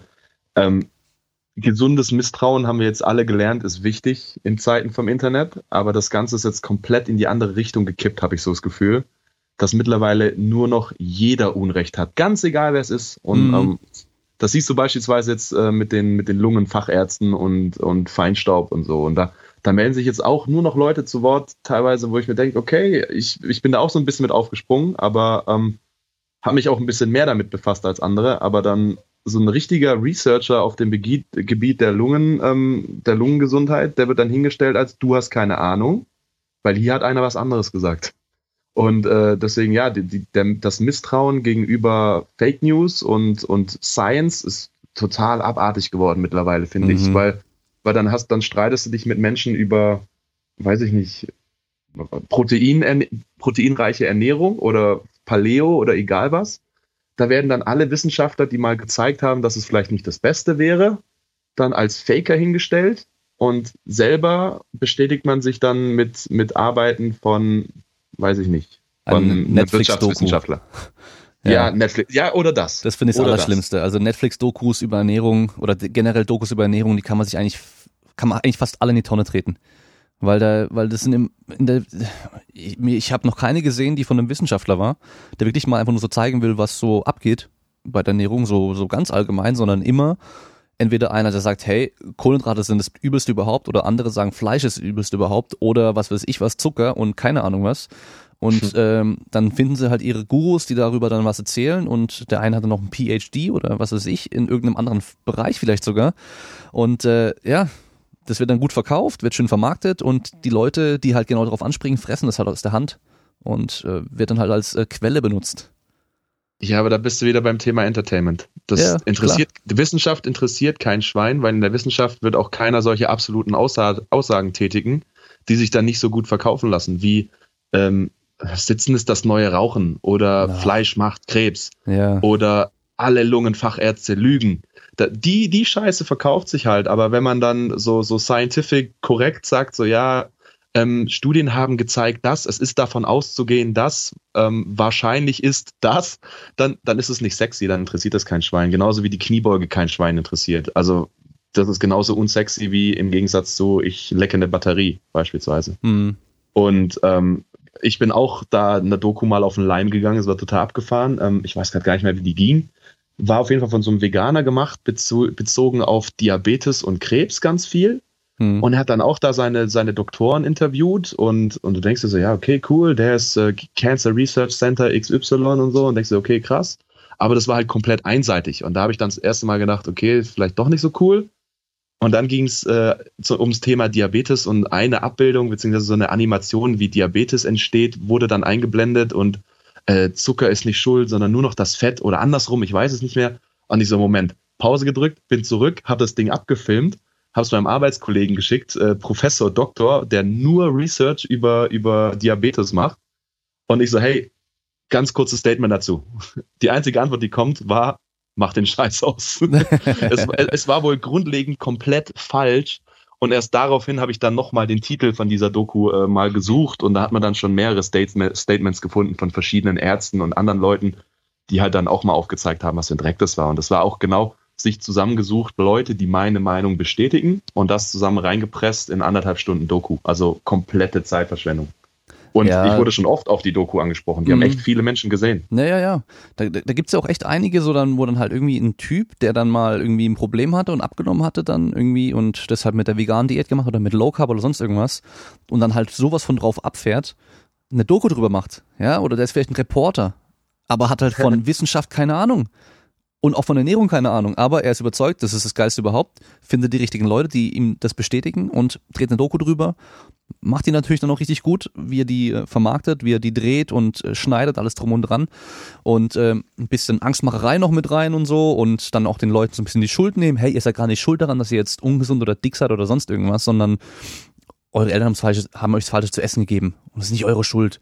Oder ähm, die Nahrungsmittelindustrie ähm, hat da High Fructose Corn Syrup, was weiß ich was, gepusht und ähm, da gibt's, ah, gibt's so viele Beispiele. Ich weiß erst am Wochenende bei meinen Eltern, waren wir mit der Family groß essen und dann ging's auf einmal los am Tisch über Salz.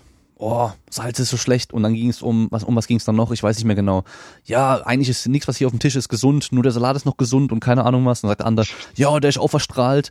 Und, ah, ey, ich schalte komplett ab. Ich war, bin an meinem Handy dann gesessen, beim Essen Ja. am Tisch, ja, was eigentlich echt äh, unhöflich ist, aber ich habe keinen Bock mehr den Scheiß zu geben, ja, weil es ist Ja. einfach so übel. Das sind Leute, die haben einfach keine Ahnung davon, auch wenn es meine Familie ist, die haben einfach keine Ahnung Ja. davon.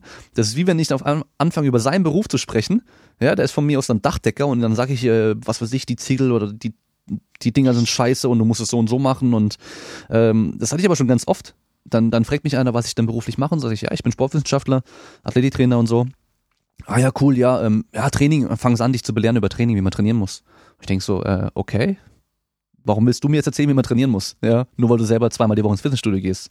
Das passiert so oft und äh, das ist echt einfach nur noch nervig. Aber das passiert eben vor allem bei genau unserem Bereich, habe ich das Gefühl. Weil jeder bewegt sich, jeder isst was und deswegen hat auch jeder seine Meinung zu. Und äh, einem Einem Architekten kann man vielleicht auch sagen, okay, das gefällt mir jetzt nicht oder, oder ja, das gefällt mir, aber keiner würde auf die Idee kommen, ihm was von Statik zu erzählen. Ja. ja? Oder einem Physiker oder einem, einem Maschinenbauer. Aber gefühlt im Sport, in der Ernährung, in der Fitness, da labert dich plötzlich jeder zu. Und meine Mutter hat mir irgendwann mal was erzählt, das war ganz witzig, ich weiß nicht, was sie hatte, aber es ging, glaube ich, um eine Metallplatte, die sie im Arm hatte. Und ist dann zu ihrem Arzt und meinte so, ja, ähm, er meinte so, die muss, die kann drin bleiben. Und dann meinte sie, ja, aber eine Freundin von ihr hätte gesagt, äh, das wäre besser, wenn die rauskommt. Das fand ich vom Arzt, fand ich vom Arzt ziemlich geil. Da hat er zu ihr gesagt, ja, ich gehe auch nicht zur Metzgerei und frage, wie ich einen Apfelkuchen mache. Oh Mann, oh Mann, oh Mann aber genau das ist halt diese Skepsis so. Die haben alle keine Ahnung, die Ärzte verarschen uns, die Pharmaindustrie verarscht uns, äh, die wollen nur Impfstoffe verkaufen und, und das ist grauenvoll. Also, dass mhm. man, dass man komplett das Vertrauen verloren hat in die Wissenschaft, ähm, auch wenn klar, die Fälle gibt's, dass Wissenschaft finanziert wird, dass äh, Wahrheiten unter den Tisch gekehrt werden, weil sie vielleicht nicht zum restlichen Ergebnis passen oder so, gibt's alles bestimmt, klar. Aber lieber sowas als, als Guru-Style oder meine, meine Freundin hat mir erzählt das, deswegen mache ich das.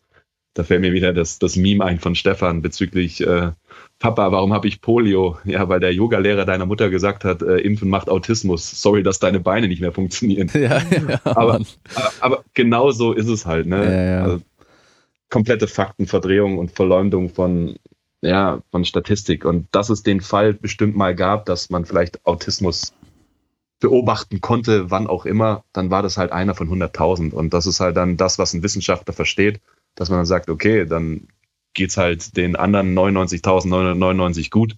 Dann ist das jetzt ein vertretbares Risiko, beziehungsweise eben das Signifikanzniveau oder sonst was. Dass es dann nicht immer stimmt, ist auch klar. Aber ja, was ist Wahrheit? Da können wir dann auch schon wieder eine Folge drüber machen. Ja, ja, ich meine, das, das, was du am Schluss gesagt hast, ist ja ein ganz wichtiger Punkt. Es gibt nichts, was universell gut ist und nichts, was universell schlecht ist oder fast nichts wahrscheinlich. Alles hat irgendwo seine Vor- und Nachteile. Wir müssen immer nur abwägen. Es ist immer ein Kompromiss. Also auch bei der Übungsauswahl, die wir jetzt machen, ja, wenn wir jetzt davon ausgehen, hey, irgendwie ähm, die Übung ist irgendwo ein bisschen gefährlicher, der Verletzungsrisiko ist höher, weil halt mehr schief gehen kann, vielleicht auch mehr Last bewegt wird und du halt teilweise in un ungünstige Positionen reingedrückt wirst oder so. Aber dafür hat die halt auch sehr, sehr viel Ertrag. Die bewirken meistens auch recht viel, also so High Risk, High Reward kann man sagen. Ja, oftmals. Aber es ist halt immer der Kompromiss. Also der, der fällt mir das Beispiel mit der Kniebeuge ein. Knie nicht nach vorne schieben über die Zehenspitzen. Woher kommt es überhaupt? Die haben da halt mal früher eine Studie gemacht, da haben sie dann so eine kleine Wand vor die Fußspitzen gemacht, dass man die Knie nicht weiter vorschieben konnte und haben nur den Drehmoment im Knie gemessen. Und natürlich ist er dann niedriger, wenn man dann einen größeren Winkel hat und die, einfach der Lastarm kürzer wird. Was sie aber nicht gemessen haben, war eben das Hüftgelenk und der untere Rücken. Das haben sie dann ein paar Jahre später repliziert, aber eben Drehmoment in der Hüfte und im Rücken noch gemessen und das eine war halt dann eben beim Knie irgendwie so 20, 23 Prozent glaube ich weniger und beim Rücken, also beim Hüftgelenk dann halt irgendwie 1000 Prozent mehr. Drehmoment. Das ist einfach der Kompromiss. Wir müssen halt immer abwägen. Okay, nehme ich ein bisschen Belastung vom Knie weg, dafür geht dann mehr auf die Hüfte und auf den unteren Rücken. Ja, und äh, das vergessen einfach viele. Denken halt, ja, das ist jetzt schlecht, wenn man das, wenn man die Knie nach vorne schiebt. Nee, ist es nicht. Weil andersrum gibt's aber wieder zu weit nach vorne schieben. Hauptsache super aufrecht bleiben, um Last vom Rücken zu nehmen, aber die Knie halt irgendwie einen halben Meter nach vorne schieben. Ultraspitzer Kniewinkel ist natürlich schon auch eine große Belastung. Aber ja, ist ein Kompromiss. Wir müssen immer abwägen. Und äh, ja, so ist halt überall. Aber das wollen die Leute irgendwie nicht ganz äh, verstehen, irgendwie, habe ich das Gefühl. Oder da fehlt vielleicht die Expertise. Ja, und grundsätzlich ist ja auch erstmal Belastung nicht immer direkt Beanspruchung. Also Belastung ja. ist ja eigentlich auch genau das, was wir haben wollen. Nur die soll halt eben so dosiert sein, dass es unseren Fähigkeiten in dem Moment halt gerade entspricht. Ja, genau. Aber eigentlich hast du jetzt das alles schon schön zusammengefasst. Es kommt mal wieder wie immer drauf an, mein Lieblingssatz. Ähm, und dass man halt gucken muss, wem man jetzt zuhört. Hört man jetzt, äh, oder beziehungsweise mal zumindest prüft, was bringt diese Person, die mir gerade einen Ratschlag äh, geben will, mit? Was zeichnet sie diese Person jetzt aus? Und damit meine ich jetzt nicht, die war mal Weltmeister oder ähm, hat ein Sixpack, sondern dass man wirklich auch mal guckt, hat diese Person jetzt in dem Bereich auch schon mal was gelernt? Hast du überhaupt gelernt? Ähm, genauso wie, wie ihr hoffentlich davon ausgeht, dass wenn ihr zum Zahnarzt geht, dass diese Person halt auch Zahnmedizin studiert hat. Und da würdet ihr auch nicht zum, äh, zum Zahnmediziner von Pferden gehen, sage ich mal. Um, ähm, und das finde ich jetzt ganz, ganz wichtig, dass man auch einfach mal guckt, wer gibt uns gerade Tipps, weil im Internet hat gerade jeder einen Bildungsauftrag, habe ich so das Gefühl. Jeder will jedem erzählen, wie was zu tun ist, egal ob Schlafen, Essen oder Training ist. Und äh, da muss man wirklich mal die Profile angucken Performance Specialist ist auch noch immer keine Auszeichnung, sondern dass man vielleicht auch mal guckt, okay, was gibt denn die Vita sonst noch her? Also muss ja nicht immer eine Lizenz sein, aber irgendein Studium, ein Mediziner, ein Physiotherapeut, ähm, irgendwas in die Richtung und nicht halt der BWLer, der jetzt halt Geld verdienen will mit Fitness oder der, äh, der Verpackungsingenieur, der jetzt halt Supplements verkauft. Also einfach mal hinterfragen, wer gibt mir denn jetzt gerade Tipps und dann sich halt demzufolge auch an die richtigen Leute wenden und wenn dann in Anführungszeichen die richtigen Leute auch einen Tipp geben, dass der dann vielleicht auch mehr Gewicht bekommt als von meinem Trainingspartner. Mhm. Und wenn man überhaupt irgendwas fragt, dann aber auch lernbereit sein und es überhaupt äh, offen annehmen erstmal und nicht immer gleich dann schon mit einer Vormeinung so reingehen und halt voreingenommen sein und sobald der andere was sagt, dann halt dem wieder belehren wollen, wie es eigentlich geht. Das äh, habe ich auch ganz oft. Äh, da fragen sie mich so, hey, wie würdest du das und das machen? Dann sage ich, ja, wahrscheinlich so und so. Und dann kommt immer so, ja, aber das und das und das und das. Sage ich, hey, wenn du es nicht hören willst, dann frag mich doch erst gar nicht. Und ja. ähm, ist natürlich immer schwer zu erkennen, wem kann ich jetzt trauen und wem nicht. Also ich ja, versuche halt Leute, die Leute, die Fragen stellen, um ihre eigene Ansicht mhm. bestätigt mhm. zu hören. Ja. Also das hatte ich jetzt auch am Wochenende bei einem Trainerlehrgang. Da hat der eine auch gesagt, also sehe ich das richtig? Du hast das und das und das und das gesagt. Ich so, ja. Ah ja, wollte ich nur noch mal sicher gehen, weil er war halt komplett anderer Meinung. Mhm. Und und als er dann wissen wollte, woher kommt denn meine Info? Ich so, ja, also es ging um Psychologie in dem Fall, um Feedback und Fehlerkorrektur. Und ich so, ja, das ist halt Psychologie. Ah ja, okay. also, und, und nur, also er, er wollte es gar nicht einsehen, aber er hätte eigentlich nur gerne von mir gehört, ja, du hast auch recht. so in der mhm. Art. Oder ja, stimmt. Ähm, aber das, das ist halt keine ernst gemeinte Frage. Wenn einer wirklich Interesse hat, ähm, dann merkt man das. Und ähm, jeder, der mich mal angeschrieben hat und irgendwas wissen wollte, der war dann wie du sagst, entweder dankbar oder er wollte es einfach gar nicht wissen. Ja. Ähm, jetzt kenne ich mich halt in meinem Gebiet ziemlich gut aus, würde ich mal behaupten, und ähm, merke einfach, okay, voll viele, die zwar das gleiche studiert haben oder halt auch da erfolgreich auch teilweise arbeiten, machen halt echt viel Quatsch oder haben vielleicht gar nicht so viel Ahnung, wie man denkt. Und ich kann es beobachten in vielen anderen Feldern auch, das höre ich dann von anderen Leuten, die sich da auskennen, dass es da so viele Leute gibt, die halt auch keine Ahnung haben und keinen Plan haben und komisches Zeug machen. Und ich glaube, es ist einfach überall so, dass einfach ein Großteil der Leute, die in dem Beruf arbeiten, da einfach nicht so gut arbeiten. Und so ist bei uns halt auch. Und bei uns geht es natürlich auch so ein bisschen um Bildung. Und ähm, ich glaube, da ist so das Beste, was ich einem mitgeben kann, um sicher zu gehen, so, hey, kann ich dem jetzt trauen oder nicht, dieses Absolute. Wenn der halt sagt, es ist so, und äh, so im Endeffekt kein Wenn und Aber oder auch nicht mal nachfragt, so um was es denn genau geht vielleicht, also so dein Hintergrund. Oder wenn du jetzt fragst, ja, dürfen meine Knie über die Zehenspitzen gehen beim Kniebeugen? Und er sagt einfach nein und du dann nachfragst, warum, dann sagt er, es ist halt so schlecht für die Knie. Dann würde ich den, ja, dem nicht unbedingt glauben, weil er liefert dir keine Argumente, ja, also nicht, nicht irgendwie nichts Bedachtes so und ja, und wenn er dich dann vielleicht aber fragt, so, ja, wieso hast du denn Knieprobleme oder warum, warum willst du es denn wissen? Und du dann sagst, ja, jedes Mal, wenn ich halt Kniebeugen mache, meine Knie nach vorne gehen, tun mir die irgendwie weh oder so. Oder ich hatte mal das und das, ein Kreuzband oder was weiß ich. Dann kann er vielleicht sagen, ja, okay, dann ist es vielleicht so und so. Ja, oder wenn er halt damit, es kann sein, wahrscheinlich und äh, meistens ist es so, oftmals ist es so, dass es wahrscheinlich besser. Wenn er sich schon mal so ausdrückt, ist es wahrscheinlich besser. Ja, weil es kommt halt einfach immer drauf an.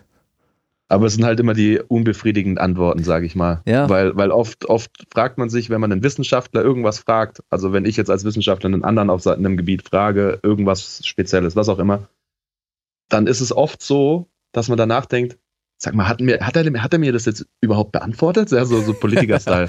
ja, genau. Weil, weil, weil, die werden sich hüten, absolute Aussagen zu treffen. Mhm. Und, äh, und wenn mich jetzt einer anschreibt, hier, ich habe Rücken- oder Knieschmerzen, das Erste, was ich sage, Junge, ich bin kein Arzt Geh zum mhm. Arzt, frag, frag, was der da irgendwie sagen würde.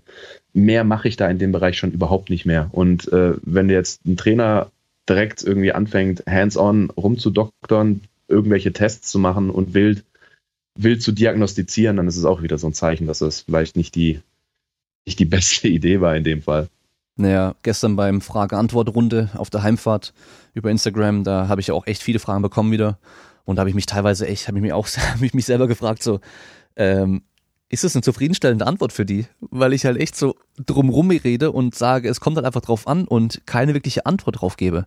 Aber in dem Fall möchte ich mich selber auch absichern, dass ich dann nicht dastehe und, und die dann sagen, hey, der hat das und das gesagt, dass es so und so ist bei mir oder keine Ahnung was, dann nee, lieber ähm, aufpassen, so einen Schritt zurückgehen und sagen, puh, Ich weiß nicht genau. Kommt auf so viele Faktoren drauf an. Und das ist natürlich auch meistens so. Es kommt auf ultra viel an. Ja, welche Übung jetzt toll ist, können wir dir nicht sagen. Es kommt auf so viele Faktoren an. Und äh, nicht, nicht nur auf deine Sportart. Nicht nur auf dich. Aber selbst wenn du vor, vorsichtig formulierst, äh, kommt es dann wieder beim Empfänger teilweise komplett anders an. Mhm. Ähm, als ich ganz frisch Dozent war in, in Sportmedizin, haben wir halt über die ischiokorale Muskulatur gesprochen, also Oberschenkelrückseite.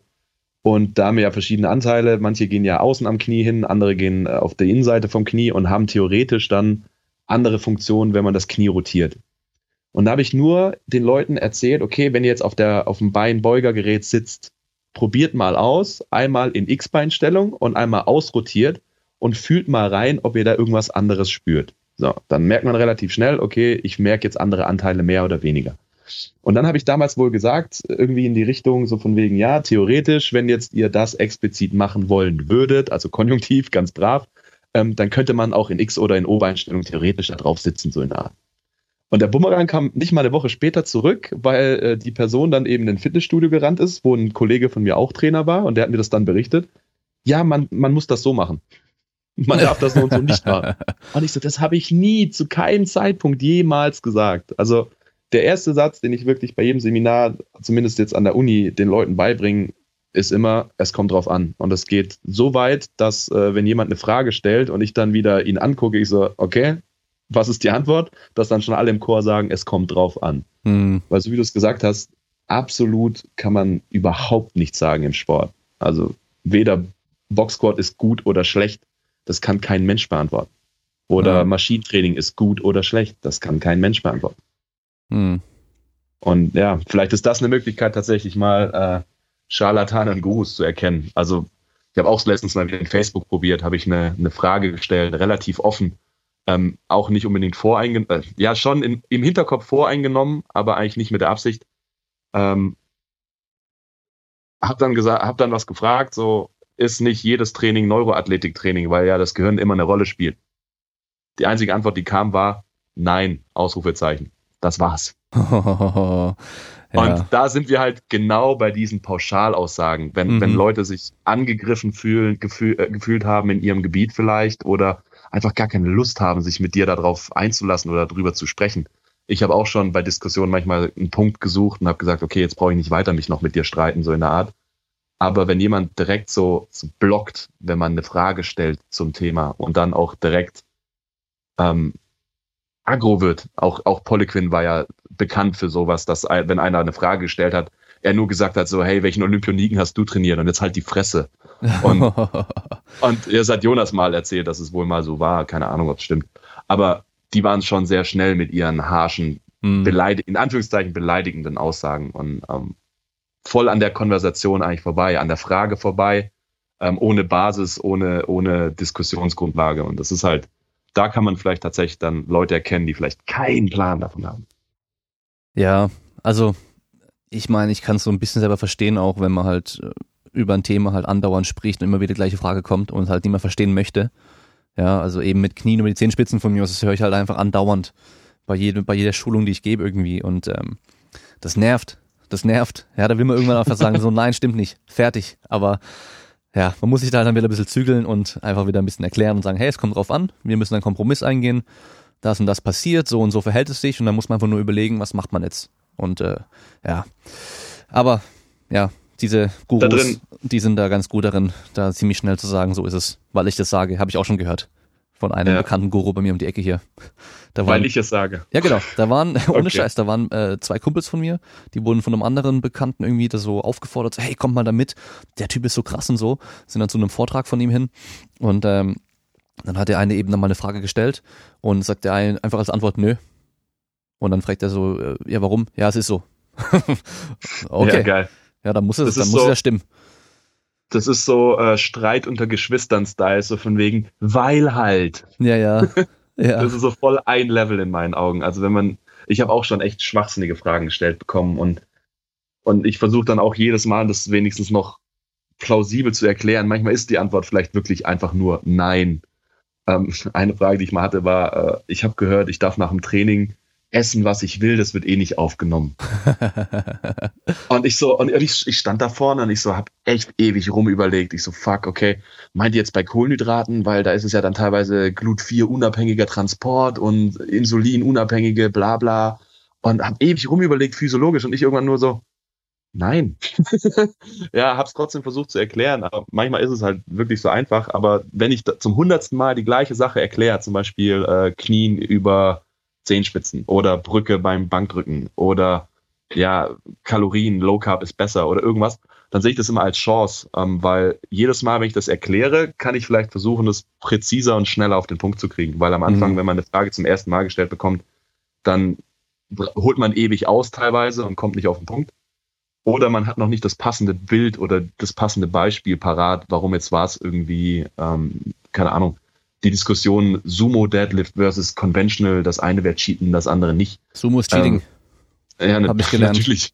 Ja, ja ist klar. Habe ich bei Instagram gesehen. Ein Gürtel ja, auch. Dann, dann, dann sage ich jetzt mittlerweile einfach nur noch, hey, wenn das Regelwerk zulässt, heb einfach Gewicht hoch, so wie so hoch, so viel wie es geht, bis deine Hüfte gestreckt ist, dann wäre man blöd, wenn man das nicht ausnutzt. Klar. Deswegen, nein, das ist nicht Cheating, das ist das Regelwerk, Ende. Und früher habe ich da auch ewig rumgesagt. So, ja, hm, ja, die Winkel und Rücken und Hüfte und die Muskeln mehr. Alter, scheiß drauf. Ja, ja, das ist am Schluss nur Sport. Ja, es ist Sport, weniger ab. Genauso bei CrossFit, wenn man da jetzt äh, Toe-to-Bars sieht oder, oder Kipping Pull-Ups, ähm, dann habe ich früher auch gesagt, hey, was für ein Dreck. Und mittlerweile sage ich auch, nee, das ist Wettkampfsport. Die wollen in, in so wenig Zeit wie möglich so viele Pull-Ups wie es geht irgendwie machen. Und bei denen ist halt auch das Regelwerk, Kinn über die Stange und wie genau. sie da genau. hochkommen, ist scheißegal. Wenn ja. die da jetzt anfangen würden, strikt Klimmzüge zu machen, wären die bescheuert, weil mhm. dann, dann schaffen sie vielleicht 20 am Stück, vielleicht 30, aber bei denen in den Workouts sind es ja teilweise 100 mit Timecap 5 Minuten. Also ich bitte dich. Deswegen, ähm, ja, es ist jetzt sicher keine geile Trainingsübung, wenn ich Kipping Pull-Ups den ganzen Tag nur noch mache und keine normalen mehr. Aber wenn ich in der Wettkampfsituation bin, muss ich das da machen und damit ich es in der Wettkampfsituation kann, muss ich es halt auch üben. Aber es ist nicht per se bescheuert. Deswegen, es kommt schon wieder drauf an. Ja. muss, jetzt mein, muss jetzt meine Mutter Kipping Pull-Ups lernen? Nein, muss sie nicht. Aber will ich bei CrossFit Games oder bei, bei, den, bei, bei irgendeiner Competition um die Ecke gut abschneiden, dann wäre es vielleicht sinnvoll, wenn du es üben würdest. Ende. Mhm. Ja, genau.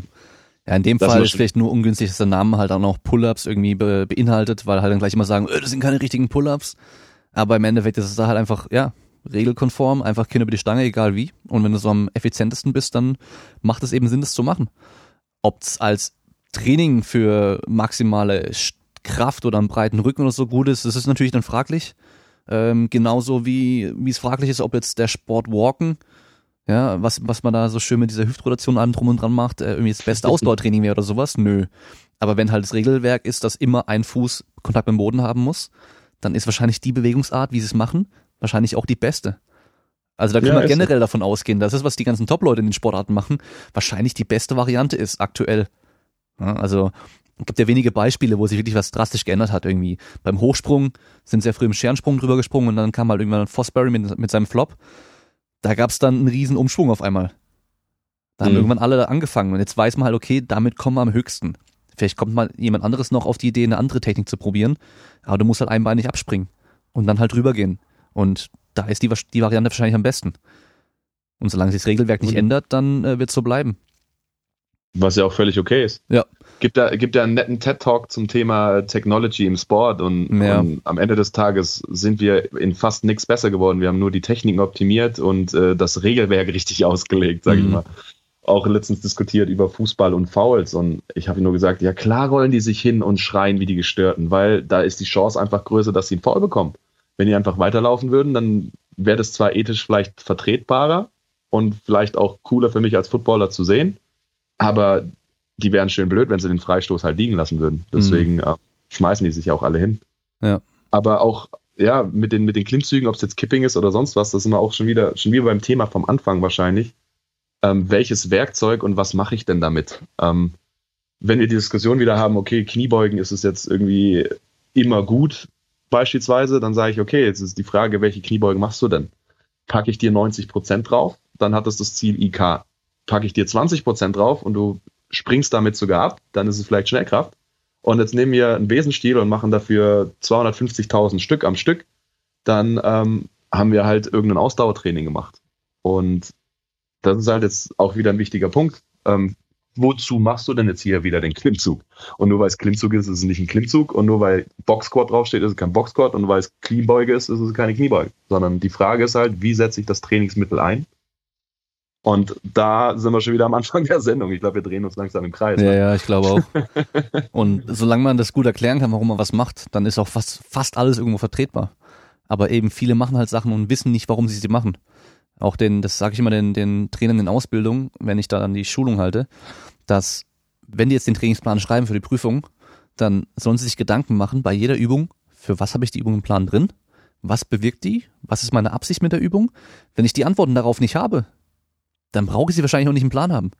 Also ich werde nachfragen, wenn ich, ich merke das ja, ich, ich, ich sehe den Plan und dann hast du, ich meine klar, manche Fallbeispiele sind da echt blöd, da hast du ein Fallbeispiel von einem jungen Typen, der möchte dickere Brust und dickere Arme. Und ich sag zu denen, hey, theoretisch würde es reichen, wenn ihr nur Brust und Arme trainieren würdet. Das wäre zielgerichtetes Training. Natürlich würde ich sagen, hey, eigentlich bin ich kein Fan davon, nur Brust und Arme zu trainieren. Ich fände es cool, wenn dann auch Ganzkörper, also Ganzkörper trainiert wird. Aber wenn das Ziel einfach nur ist, dicke Brust und dicke Arme, dann macht es wahrscheinlich schon Sinn, hauptsächlich die zu trainieren. Ja, also dann, wenn sie nur Beine trainieren würden, wäre es am Ziel vorbei.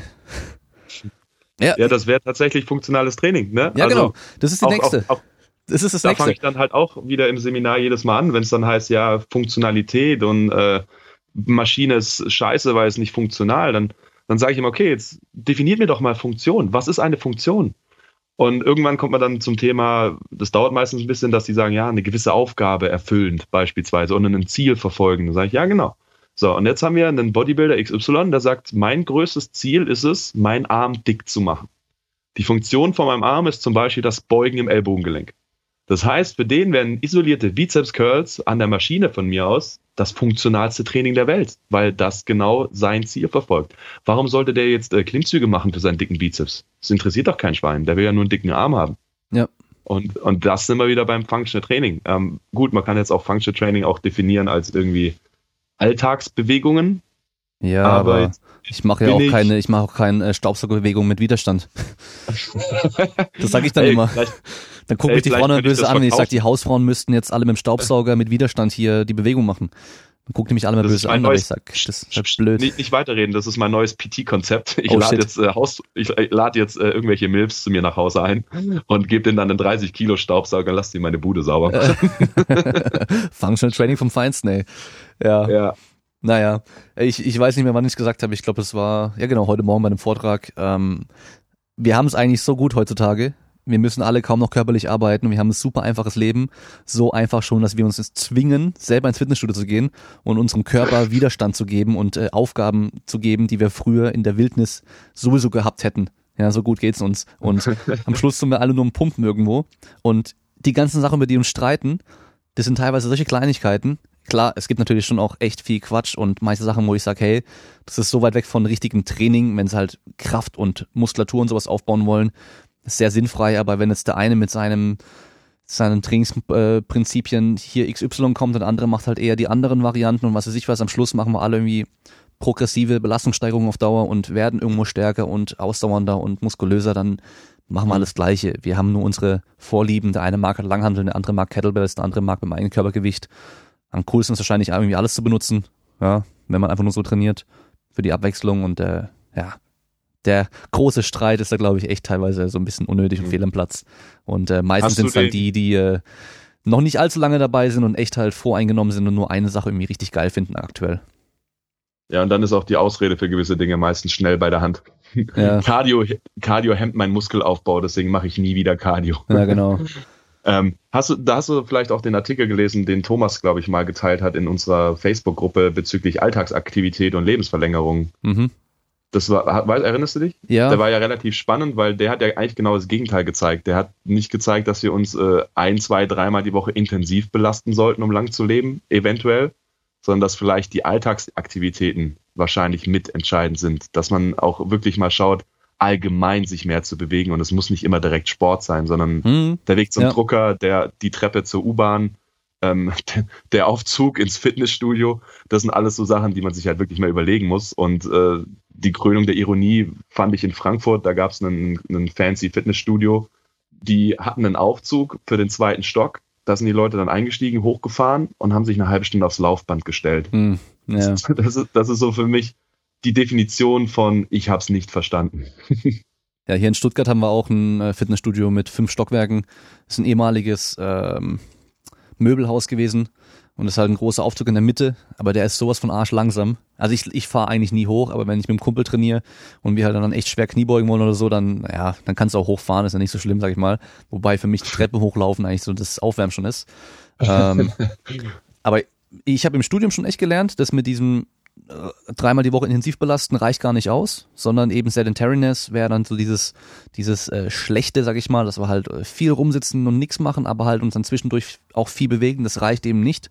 Wir sollten uns halt jeden Tag irgendwie bewegen und ähm, das sind es diese Activities of Daily Livings, äh, of Daily, Activities of Daily Living, also diese ADLs, dass wenn wir da halt mehr machen, das für die Gesundheit auf jeden Fall äh, förderlich ist und wahrscheinlich ist am Schluss eine grobe Mischung aus allem irgendwie ganz wichtig, weil auf jeden Fall. Für mich immer der Vorteil von Krafttraining, wenn wir es mal richtig machen, ist halt einfach der Muskelaufbau. Den haben wir halt bei so wenigen anderen Sachen. Ja, und da kann das Ausdauertraining nicht mithalten, da kann, äh, können die Activities of Daily Living nicht mithalten. Uh, von daher ist halt Krafttraining doch immer so ganz, ganz wichtig für mich und dann lauf halt ins Fitnessstudio. dann hast du deine körperliche Aktivität für den Tag. Ein Kollege von, ein Dozentenkollege von mir hat das mal ganz gut zusammengefasst. Er meinte, ähm, erstmal Kraft um im Alter selbstständig zu bleiben und Cardio, um überhaupt alt zu werden. Und ich glaube, das trifft es eigentlich ganz gut. Ja, genau. Ich hatte auch mal Dozenten bei meiner Fitnesstrainer B-Lizenz. Der hat was gesagt, ich habe den nach Jahren wieder getroffen und er hat sich nicht mehr dran erinnern können, ist bei mir bei hängen geblieben. Und zwar auf die auf dieses Argument, dass man ja keine Zeit hätte für Training oder für Ausdauersport und sowas. Ich habe keine Zeit dafür, jeden Tag was zu machen. Hat er die Leute gefragt, hey, tut ihr euch jeden Morgen und Abend die Zähne putzen? Alle sagen natürlich brav ja. Dann sagt er, ich putze mir lieber nicht meine Zähne und lieg mit 90 mit kaputten Zähnen im Grab, als mit 60 mit schönen Zähnen. Ja, wenn ich dann halt jeden Tag dann 10 Minuten ähm, mich bewegen würde und Sport machen würde. Und das finde ich eigentlich auch gar nicht schlecht, weil viele Leute tun, es muss jetzt nicht Zähneputzen sein, was man jetzt weglässt, aber viele Leute machen so viele unnötige Sachen, die sehr viel Zeit verschwenden, anstatt eben ja. mal so ein bisschen was Wichtiges zu machen.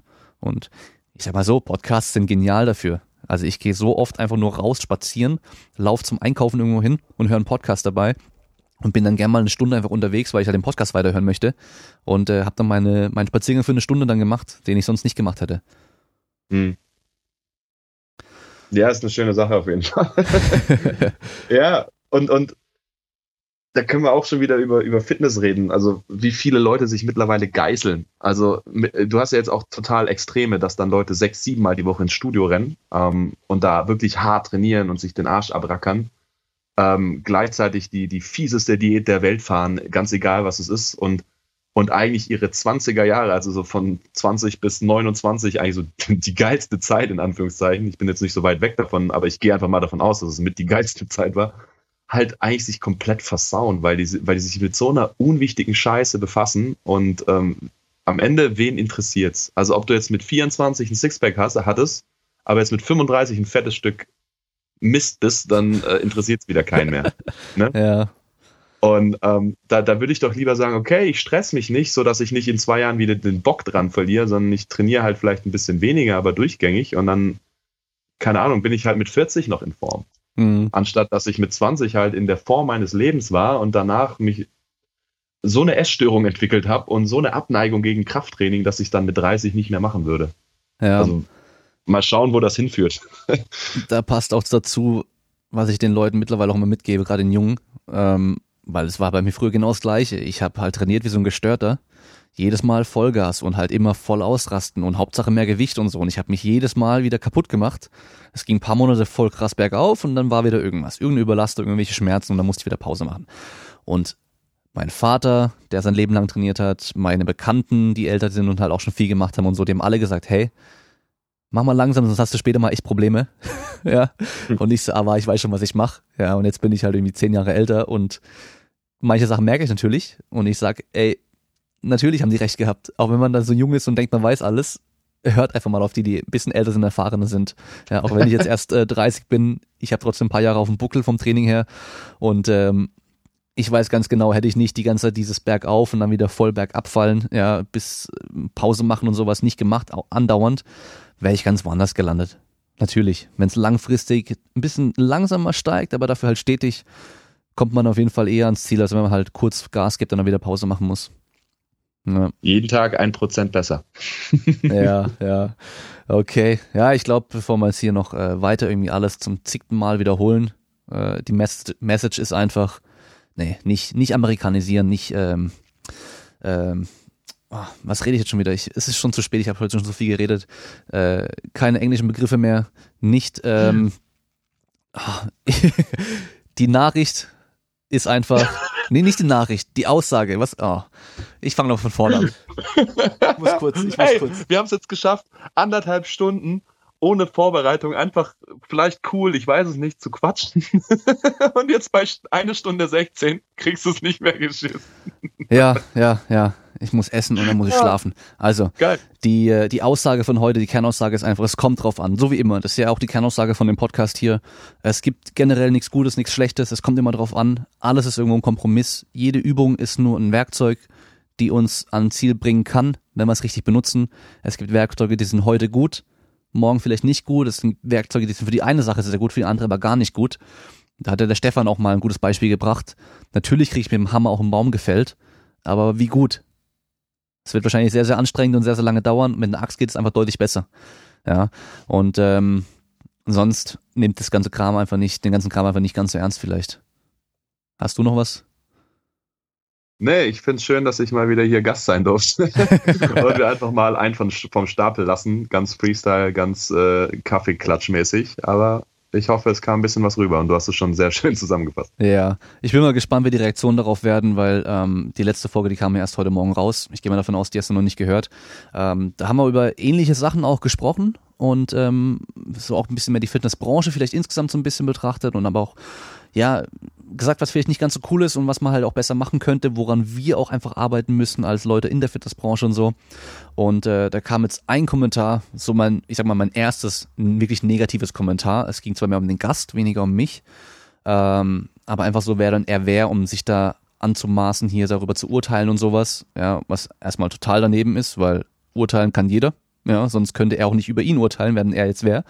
Ähm, und halt dann auch einfach so wirklich ähm, inhaltlich einfach total daneben. Ich glaube, der hat es nicht wirklich angehört und ähm, ich fand es sehr, sehr, sehr seltsam.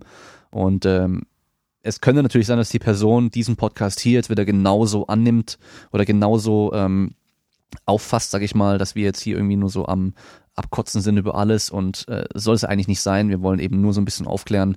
Es gibt einfach nichts Gutes oder Schlechtes, sondern es kommt immer, es kommt einfach mal drauf an. Und äh, für die Leute, die deine Posts gesehen haben und es irgendwie auch falsch verstanden haben, war das jetzt vielleicht eine, eine gute, etwas sehr lange, ausführliche Antwort, wo wir am Schluss uns eigentlich nur im Kreis gedreht haben. Ja. Hätten ja, und gelernt habe ich auf jeden Fall, dass Social Media wirklich gefährlich sein kann und auch ich werde mich da so ein bisschen raffen mit, mit meinen Urteilen, mit meinen Aussagen, mit meinem Spaß, Witz, Ironie und äh, ja, man muss wirklich aufpassen, dass es halt nicht in den falschen Hals gerät. Ja, also bei dem Kommentar heute habe ich mir dann einfach auch gedacht, so hey, man kann es nicht jedem recht machen. Ja, weil er hat gemeint, so ist man eigentlich gar nicht gewohnt vom Kraftraum-Podcast und so, ein sehr schwacher Gast und äh, komische Persönlichkeit, was ist, also echt so komische Aussagen von dem und ich denke ich denk mir am Schluss, hey, ich kann es nicht jedem recht machen.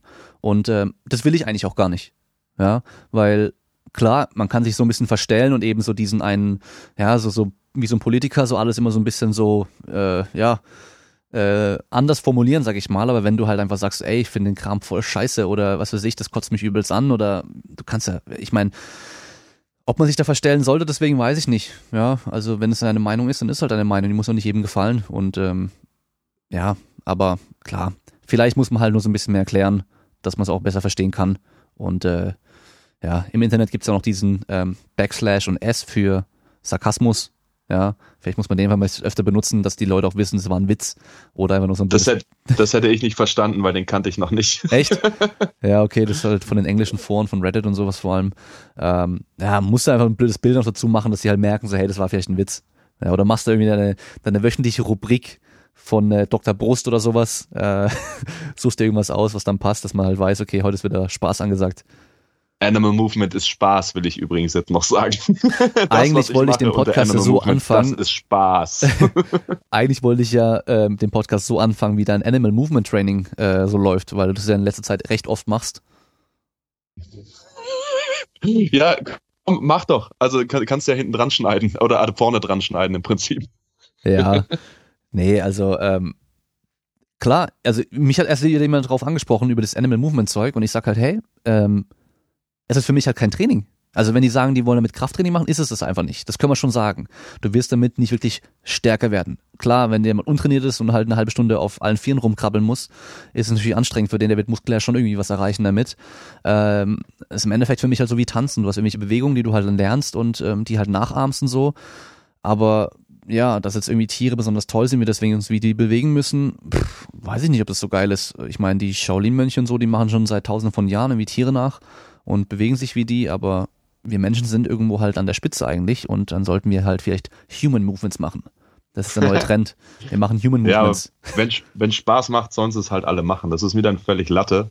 Klar. Solange die nicht sagen, Animal Movement ist der Shit und lass die Hantel weg, das bringt dir nichts. Dann, ja, genau. dann sage ich wieder, okay, jetzt sind wir wieder bei der Kernaussage des ganzen Ding, von schon wieder zum 50. Mal.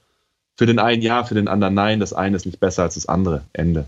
Da hatten wir auch in, unseren, in unserer geschlossenen Facebook-Gruppe da eben die über die über Neuroathletik diesen Beitrag da, ich glaube auf ZDF war das, gell? Ähm, mhm. wo wir dann drüber gesprochen hatten und hat ja auch einer gemeint, so die die reden doch den ganzen anderen Kram eigentlich oder die es ist doch gar nicht so schlecht, da ist doch bestimmt irgendwie was dran. Und ähm, da haben wir auch gemeint, dass die halt oftmals eben richtiges Krafttraining, Athletiktraining einfach schlecht reden und sagen, dass man das nicht braucht und man soll lieber das machen. Und das kann ich persönlich einfach nicht unterstützen.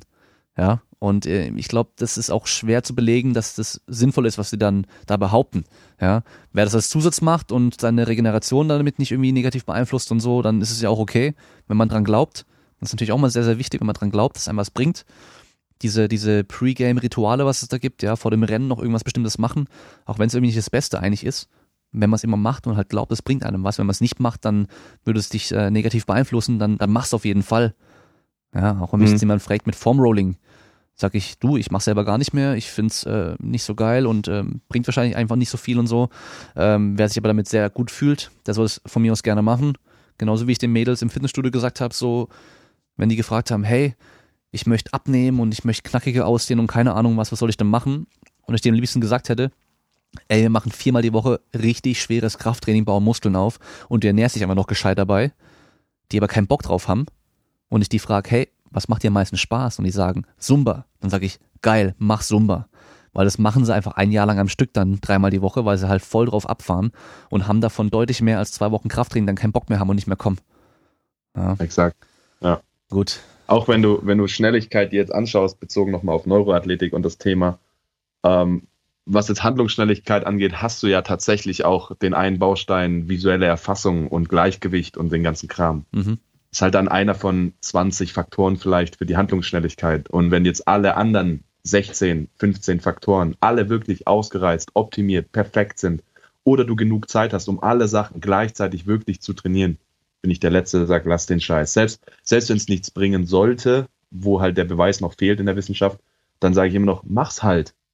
Aber wie gesagt, das visuelle System ist nicht das einzige, was dich in irgendeiner Form schnell machen wird und dein Gehirn ist nicht der Einzige, der dann am Ende des Tages äh, Bewegung ähm, auslöst, sondern Gehirn ohne Muskel kriegt auch keine Bewegung hin. Genauso ja. wie ein Muskel ohne Gehirn halt auch nicht. Das ist wie Deswegen, das Formel 1 Auto. Auch da, auch da haben sie echt, habe ich auch schon wieder gehört, ja, du hatest ja Neuroathletiktraining. Ja, vielleicht kommt es so rüber, vielleicht mache ich mir auch einen Spaß drüber, aber es, es sieht ja auch witzig aus, wenn Leute einen Kugelschreiber anstarren, mit Zunge raus oder an der Batterie lecken. Und ja, ich habe mich mit dem Thema noch nicht befasst. Und ja, ich bin auch kein Neurowissenschaftler. Und das ist ganz, ganz wichtig zu sagen. Aber ich die anderen auch nicht. Aber die anderen nämlich auch nicht. Und außerdem, wie ich schon gesagt habe, das sind wir wieder beim, beim Nutzen Zeitaufwand. Ja, wenn ich, wenn ich zwei Stunden Training habe und ich brauche 20 Minuten dafür für meine Neuroathletik-Drills und ich könnte einfach genau in dieser Zeit einfach fünf Sätze Kniebeugen machen, dann werde ich halt sagen, okay, wir nehmen jetzt das, was uns wahrscheinlich den höchsten Ertrag gibt. Und Almir hat es, Almir Velagic hat es damals im Men's Health Camp auch schon gesagt, so, okay, klar, es gibt viele Zubringerübungen im Gewichtheben, aber dann mach halt in der Zeit noch ein paar mehr Kniebeugen, das bringt dir vielleicht mehr. Ja, ja, ja. Und genau so ist es halt. Ja, und deswegen werde ich die nicht haten und ich habe auch nichts gegen Neuroathletik und jeder, der den Geld geben will für die Lizenz, soll das von mir aus machen. Vielleicht lernt man ja tatsächlich wirklich was Neues. Also ich bin da gar nicht voreingenommen. Wahrscheinlich würden die mir wirklich Neuroanatomie ein bisschen näher bringen aber noch sehe ich persönlich für mich den Kosten-Nutzen-Aufwand nicht und auch für die Athleten, mit denen ich arbeite, die sind so, so, so mega low level, die springen 20 Zentimeter im Counter-Movement-Jump und kriegen ihr Körpergewicht nicht gebeugt. Da werde ich einen Teufel tun und mir den Kugelschreiber anschauen. Aber mhm. das ist, wie gesagt, kein Hate. ja, also die große Skepsis beruhte darauf, dass es eben noch keinerlei Beweise gibt. Und meine Vermutung ist einfach auch, also so, es deutet einfach darauf hin, dass halt auch dieses ähm, äh, visuelle eben sehr, sehr spezifisch ist. Das heißt, wahrscheinlich macht es halt mehr, einfach irgendwelche Drills in der Sportart zu machen, weil man dann halt wirklich auch spezifisch wieder trainiert und eben nicht einfach nur irgendwas macht, ja. Und ähm, zudem mit dem, dein Hirn alleine bringt auch nichts, wenn dein, dein Körper, die Muskeln, sag ich mal, ein Formel-1-Auto ist und dein Hirn aber ein Kleinkind ist, dann wird der trotzdem keine guten Zeiten fahren. Aber du kannst halt auch andersrum einen Top-Fahrer in ein schlechteres Auto setzen und der wird trotzdem noch recht gut fahren können. Aber ja. der wird nicht gegen einen anderen guten Fahrer ankommen, der halt schnelleres Auto hat. Ja, also von daher, wir brauchen einfach beides. Und ja. jedes Training ist Neuroathletik-Training, so gesehen. Ja, oder halt Neuro, neuromuskuläres Training. Die Facebook-Antwort war nein, Ausrufezeit. Ja, nee, ja, ja. Aber, aber in meinen Augen hat Neuroathletiktraining das, oder die Konzepte, die es gibt zum Thema neurozentriertes Training oder wie die es nennen alles, eben noch zwei Bringschuld. Schulden, Schuld, Schuldigen, Schulder. Nummer eins, erstmal muss man nachweisen, dass diese Drills, die die machen, wirklich auf das besagte System so wirken, wie sie es gerne hätten. Das ist Nummer eins. Und Nummer zwei wird dann sein, dass wenn dieses System verbessert wurde, die periphere Sicht, das Gleichgewichtsorgan oder sonst irgendwas, dass das mir dann wirklich auch einen Benefit im Sport gibt. Mhm. Weil mit der Kniebeuge beispielsweise kann ich sagen, okay, äh, meine Annahme ist jetzt, ich werde stärker durch die Kniebeuge. Dann müssten wir erstmal hergehen und das Ganze beweisen und zeigen, okay, du wirst wirklich stärker in den Beinen durch Kniebeugen. Und wenn ich dann jetzt noch hergehe und sage, okay, ich mache Kniebeugen, um schneller zu sprinten, brauche ich eben erstmal den Nachweis, macht, macht mich Kniebeugen stärker wenn ich, wenn ich stärker bin, laufe ich dann schneller. Und, und genau diese Beweiskette fehlt denen halt noch komplett. Man kann nur wünschen, dass in irgendeiner Form das demnächst halt mal aufgearbeitet wird. Ähm, egal in welche Richtung das dann geht, ob, ob dann rauskommt, es bringt was oder es bringt nichts. Aber bis dahin hat jeder von uns das Recht, absolut skeptisch zu sein, ähm, weil sonst immer im Esoterikbereich. Also ja, wenn's, ja, ja. man kann auch Sachen annehmen und man kann auch sagen, okay, aber in der Praxis bei mir hat das jetzt gut funktioniert dann ist es okay, aber da sind wir halt auf der untersten Stufe der Evidenz, ja, Expertenmeinungen und nicht irgendwie kontrollierte Studien oder Reviews oder Meta-Analysen. Ja, leider läuft es ja halt oftmals so wirklich fast religiös ab, dass die Leute da halt echt so fanatisch auch sind und ähm, genauso wie halt die, die bei mir dann an der Tür klingeln, mit mir über Gott sprechen wollen, wenn ich mit denen diskutiere, gehen die einfach davon aus, Gott existiert. Und ich muss beweisen, dass er nicht existiert, aber eigentlich sollte es andersrum sein weil wir sehen es halt bisher nicht, dass er jetzt irgendwie da wäre oder sonst irgendwas und die müssen mir Beweise bringen, dass er existiert. Ja, und eben nicht andersrum. Und das ist halt einfach so dieses typische Problem, was wir halt da einfach oft haben, dass die halt davon ausgehen, mhm. es bringt was und wir müssen zeigen, dass es nichts bringt. Obwohl es eigentlich andersrum Aber die werden ist. auch, die werden auch einen Teufel tun und deine, ähm, deine Beweise anerkennen, weil das würde deren Lebensgrundlage teilweise zerstören, egal mhm. in welchem, in, in welchem Kontext, ja, ob das jetzt die Zeugen sind, die an deiner Tür klingeln. Ähm, mit denen kannst du diskutieren, was du möchtest. Du könntest den Studien vorlegen, wenn es die gäbe. Das würde an deren Meinung erstmal wahrscheinlich nichts ändern. Und wenn ich jetzt äh, eine Firma habe, die Kurse anbietet zum Thema Neuroathletik, werde ich auch einen Teufel tun und irgendwie die Möglichkeit pushen, dass jemand gegen mich wettern kann oder Studien fördern, die vielleicht rausbringen, dass es nichts bringt. Das wäre ja schön blöd. Ja. Also ich weiß nicht, wie es ist äh, mit den Dozenten, ob das deren Lebensgrundlage ist. Wenn ja, dann kann ich das absolut nachvollziehen, dass das so gepusht wird. Ist ja okay, ist ja Marketing, soll, soll ja jeder leben davon. Ja. Aber als Verbraucher kann ich immer noch entscheiden, will ich mir diese Fortbildung halt antun oder nicht. Mhm. Oder will ich mich jetzt darauf einlassen und mit, mit einem Zeugen Jehova oder irgendwem diskutieren. Kann man machen. Aber ob es zielführend ist, hängt von der anderen Person ab. Ja, und dass es so gut angenommen wird, ist für mich immer dieses typisch menschliche, wir haben einfach alle keinen Bock. Die meisten haben keinen Bock, hart zu trainieren. Die hätten am liebsten alles einfach so. Wenn es eine Pille gäbe, die einen super stark und muskulös macht, würden die auch alle nehmen. Ja, und ähm, die bisher wirklich effektivsten Sachen, die Grundlagen, die sind halt meistens anstrengend. Und es dauert einfach generell alles immer sehr lange und die meisten haben einfach keinen Bock drauf und die erhoffen sich damit halt irgendwelche Abkürzungen zu finden.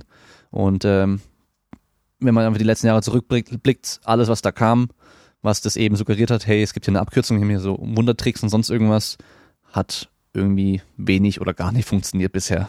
Ja. Und so ist es halt. Aber gut, ich glaube, es reicht für heute. Wir haben nochmal 20 Minuten draufgepackt. ja, eben. Weil sonst äh, kommt noch das nächste Thema, aber ähm, ja. Bring das mal in eine richtige Reihenfolge, damit wir vielleicht doch einen roten Faden in dieser Folge haben. nee, ich lasse es einfach so, wie es ist. Und ich lasse auch meinen mein, mein komischen Verplapperpatzer einfach mal komplett drin und schau mal, wie die Leute darauf reagieren. Ähm, weil das ist die Realität. Ja. Ich habe ja, glaube ich, schon ein paar Mal gesagt, dass ich äh, früher jemand war, der nicht gerne vorgetragen hat äh, und auch nicht gut vorgetragen hat. Und äh, mir passiert es immer noch, dass ich dann an mich voll verplapper und vor allem, wenn der Tag schon lang war und ich schon einen dreieinhalb Stunden Workshop gehalten habe und äh, jetzt eben langsam auch müde werde. Live-Show. Ja, genau, das kommt auch noch. Live and uncut. real heißt okay, es cool. doch. Also, Wie dann heißt es? Real. Ja, wir sind so real. Genau, Keep wir sind real. also, dann danke, dass du da warst, gell, und ähm, wir hören uns dann alle beim nächsten Mal. Ciao. Ciao, ciao.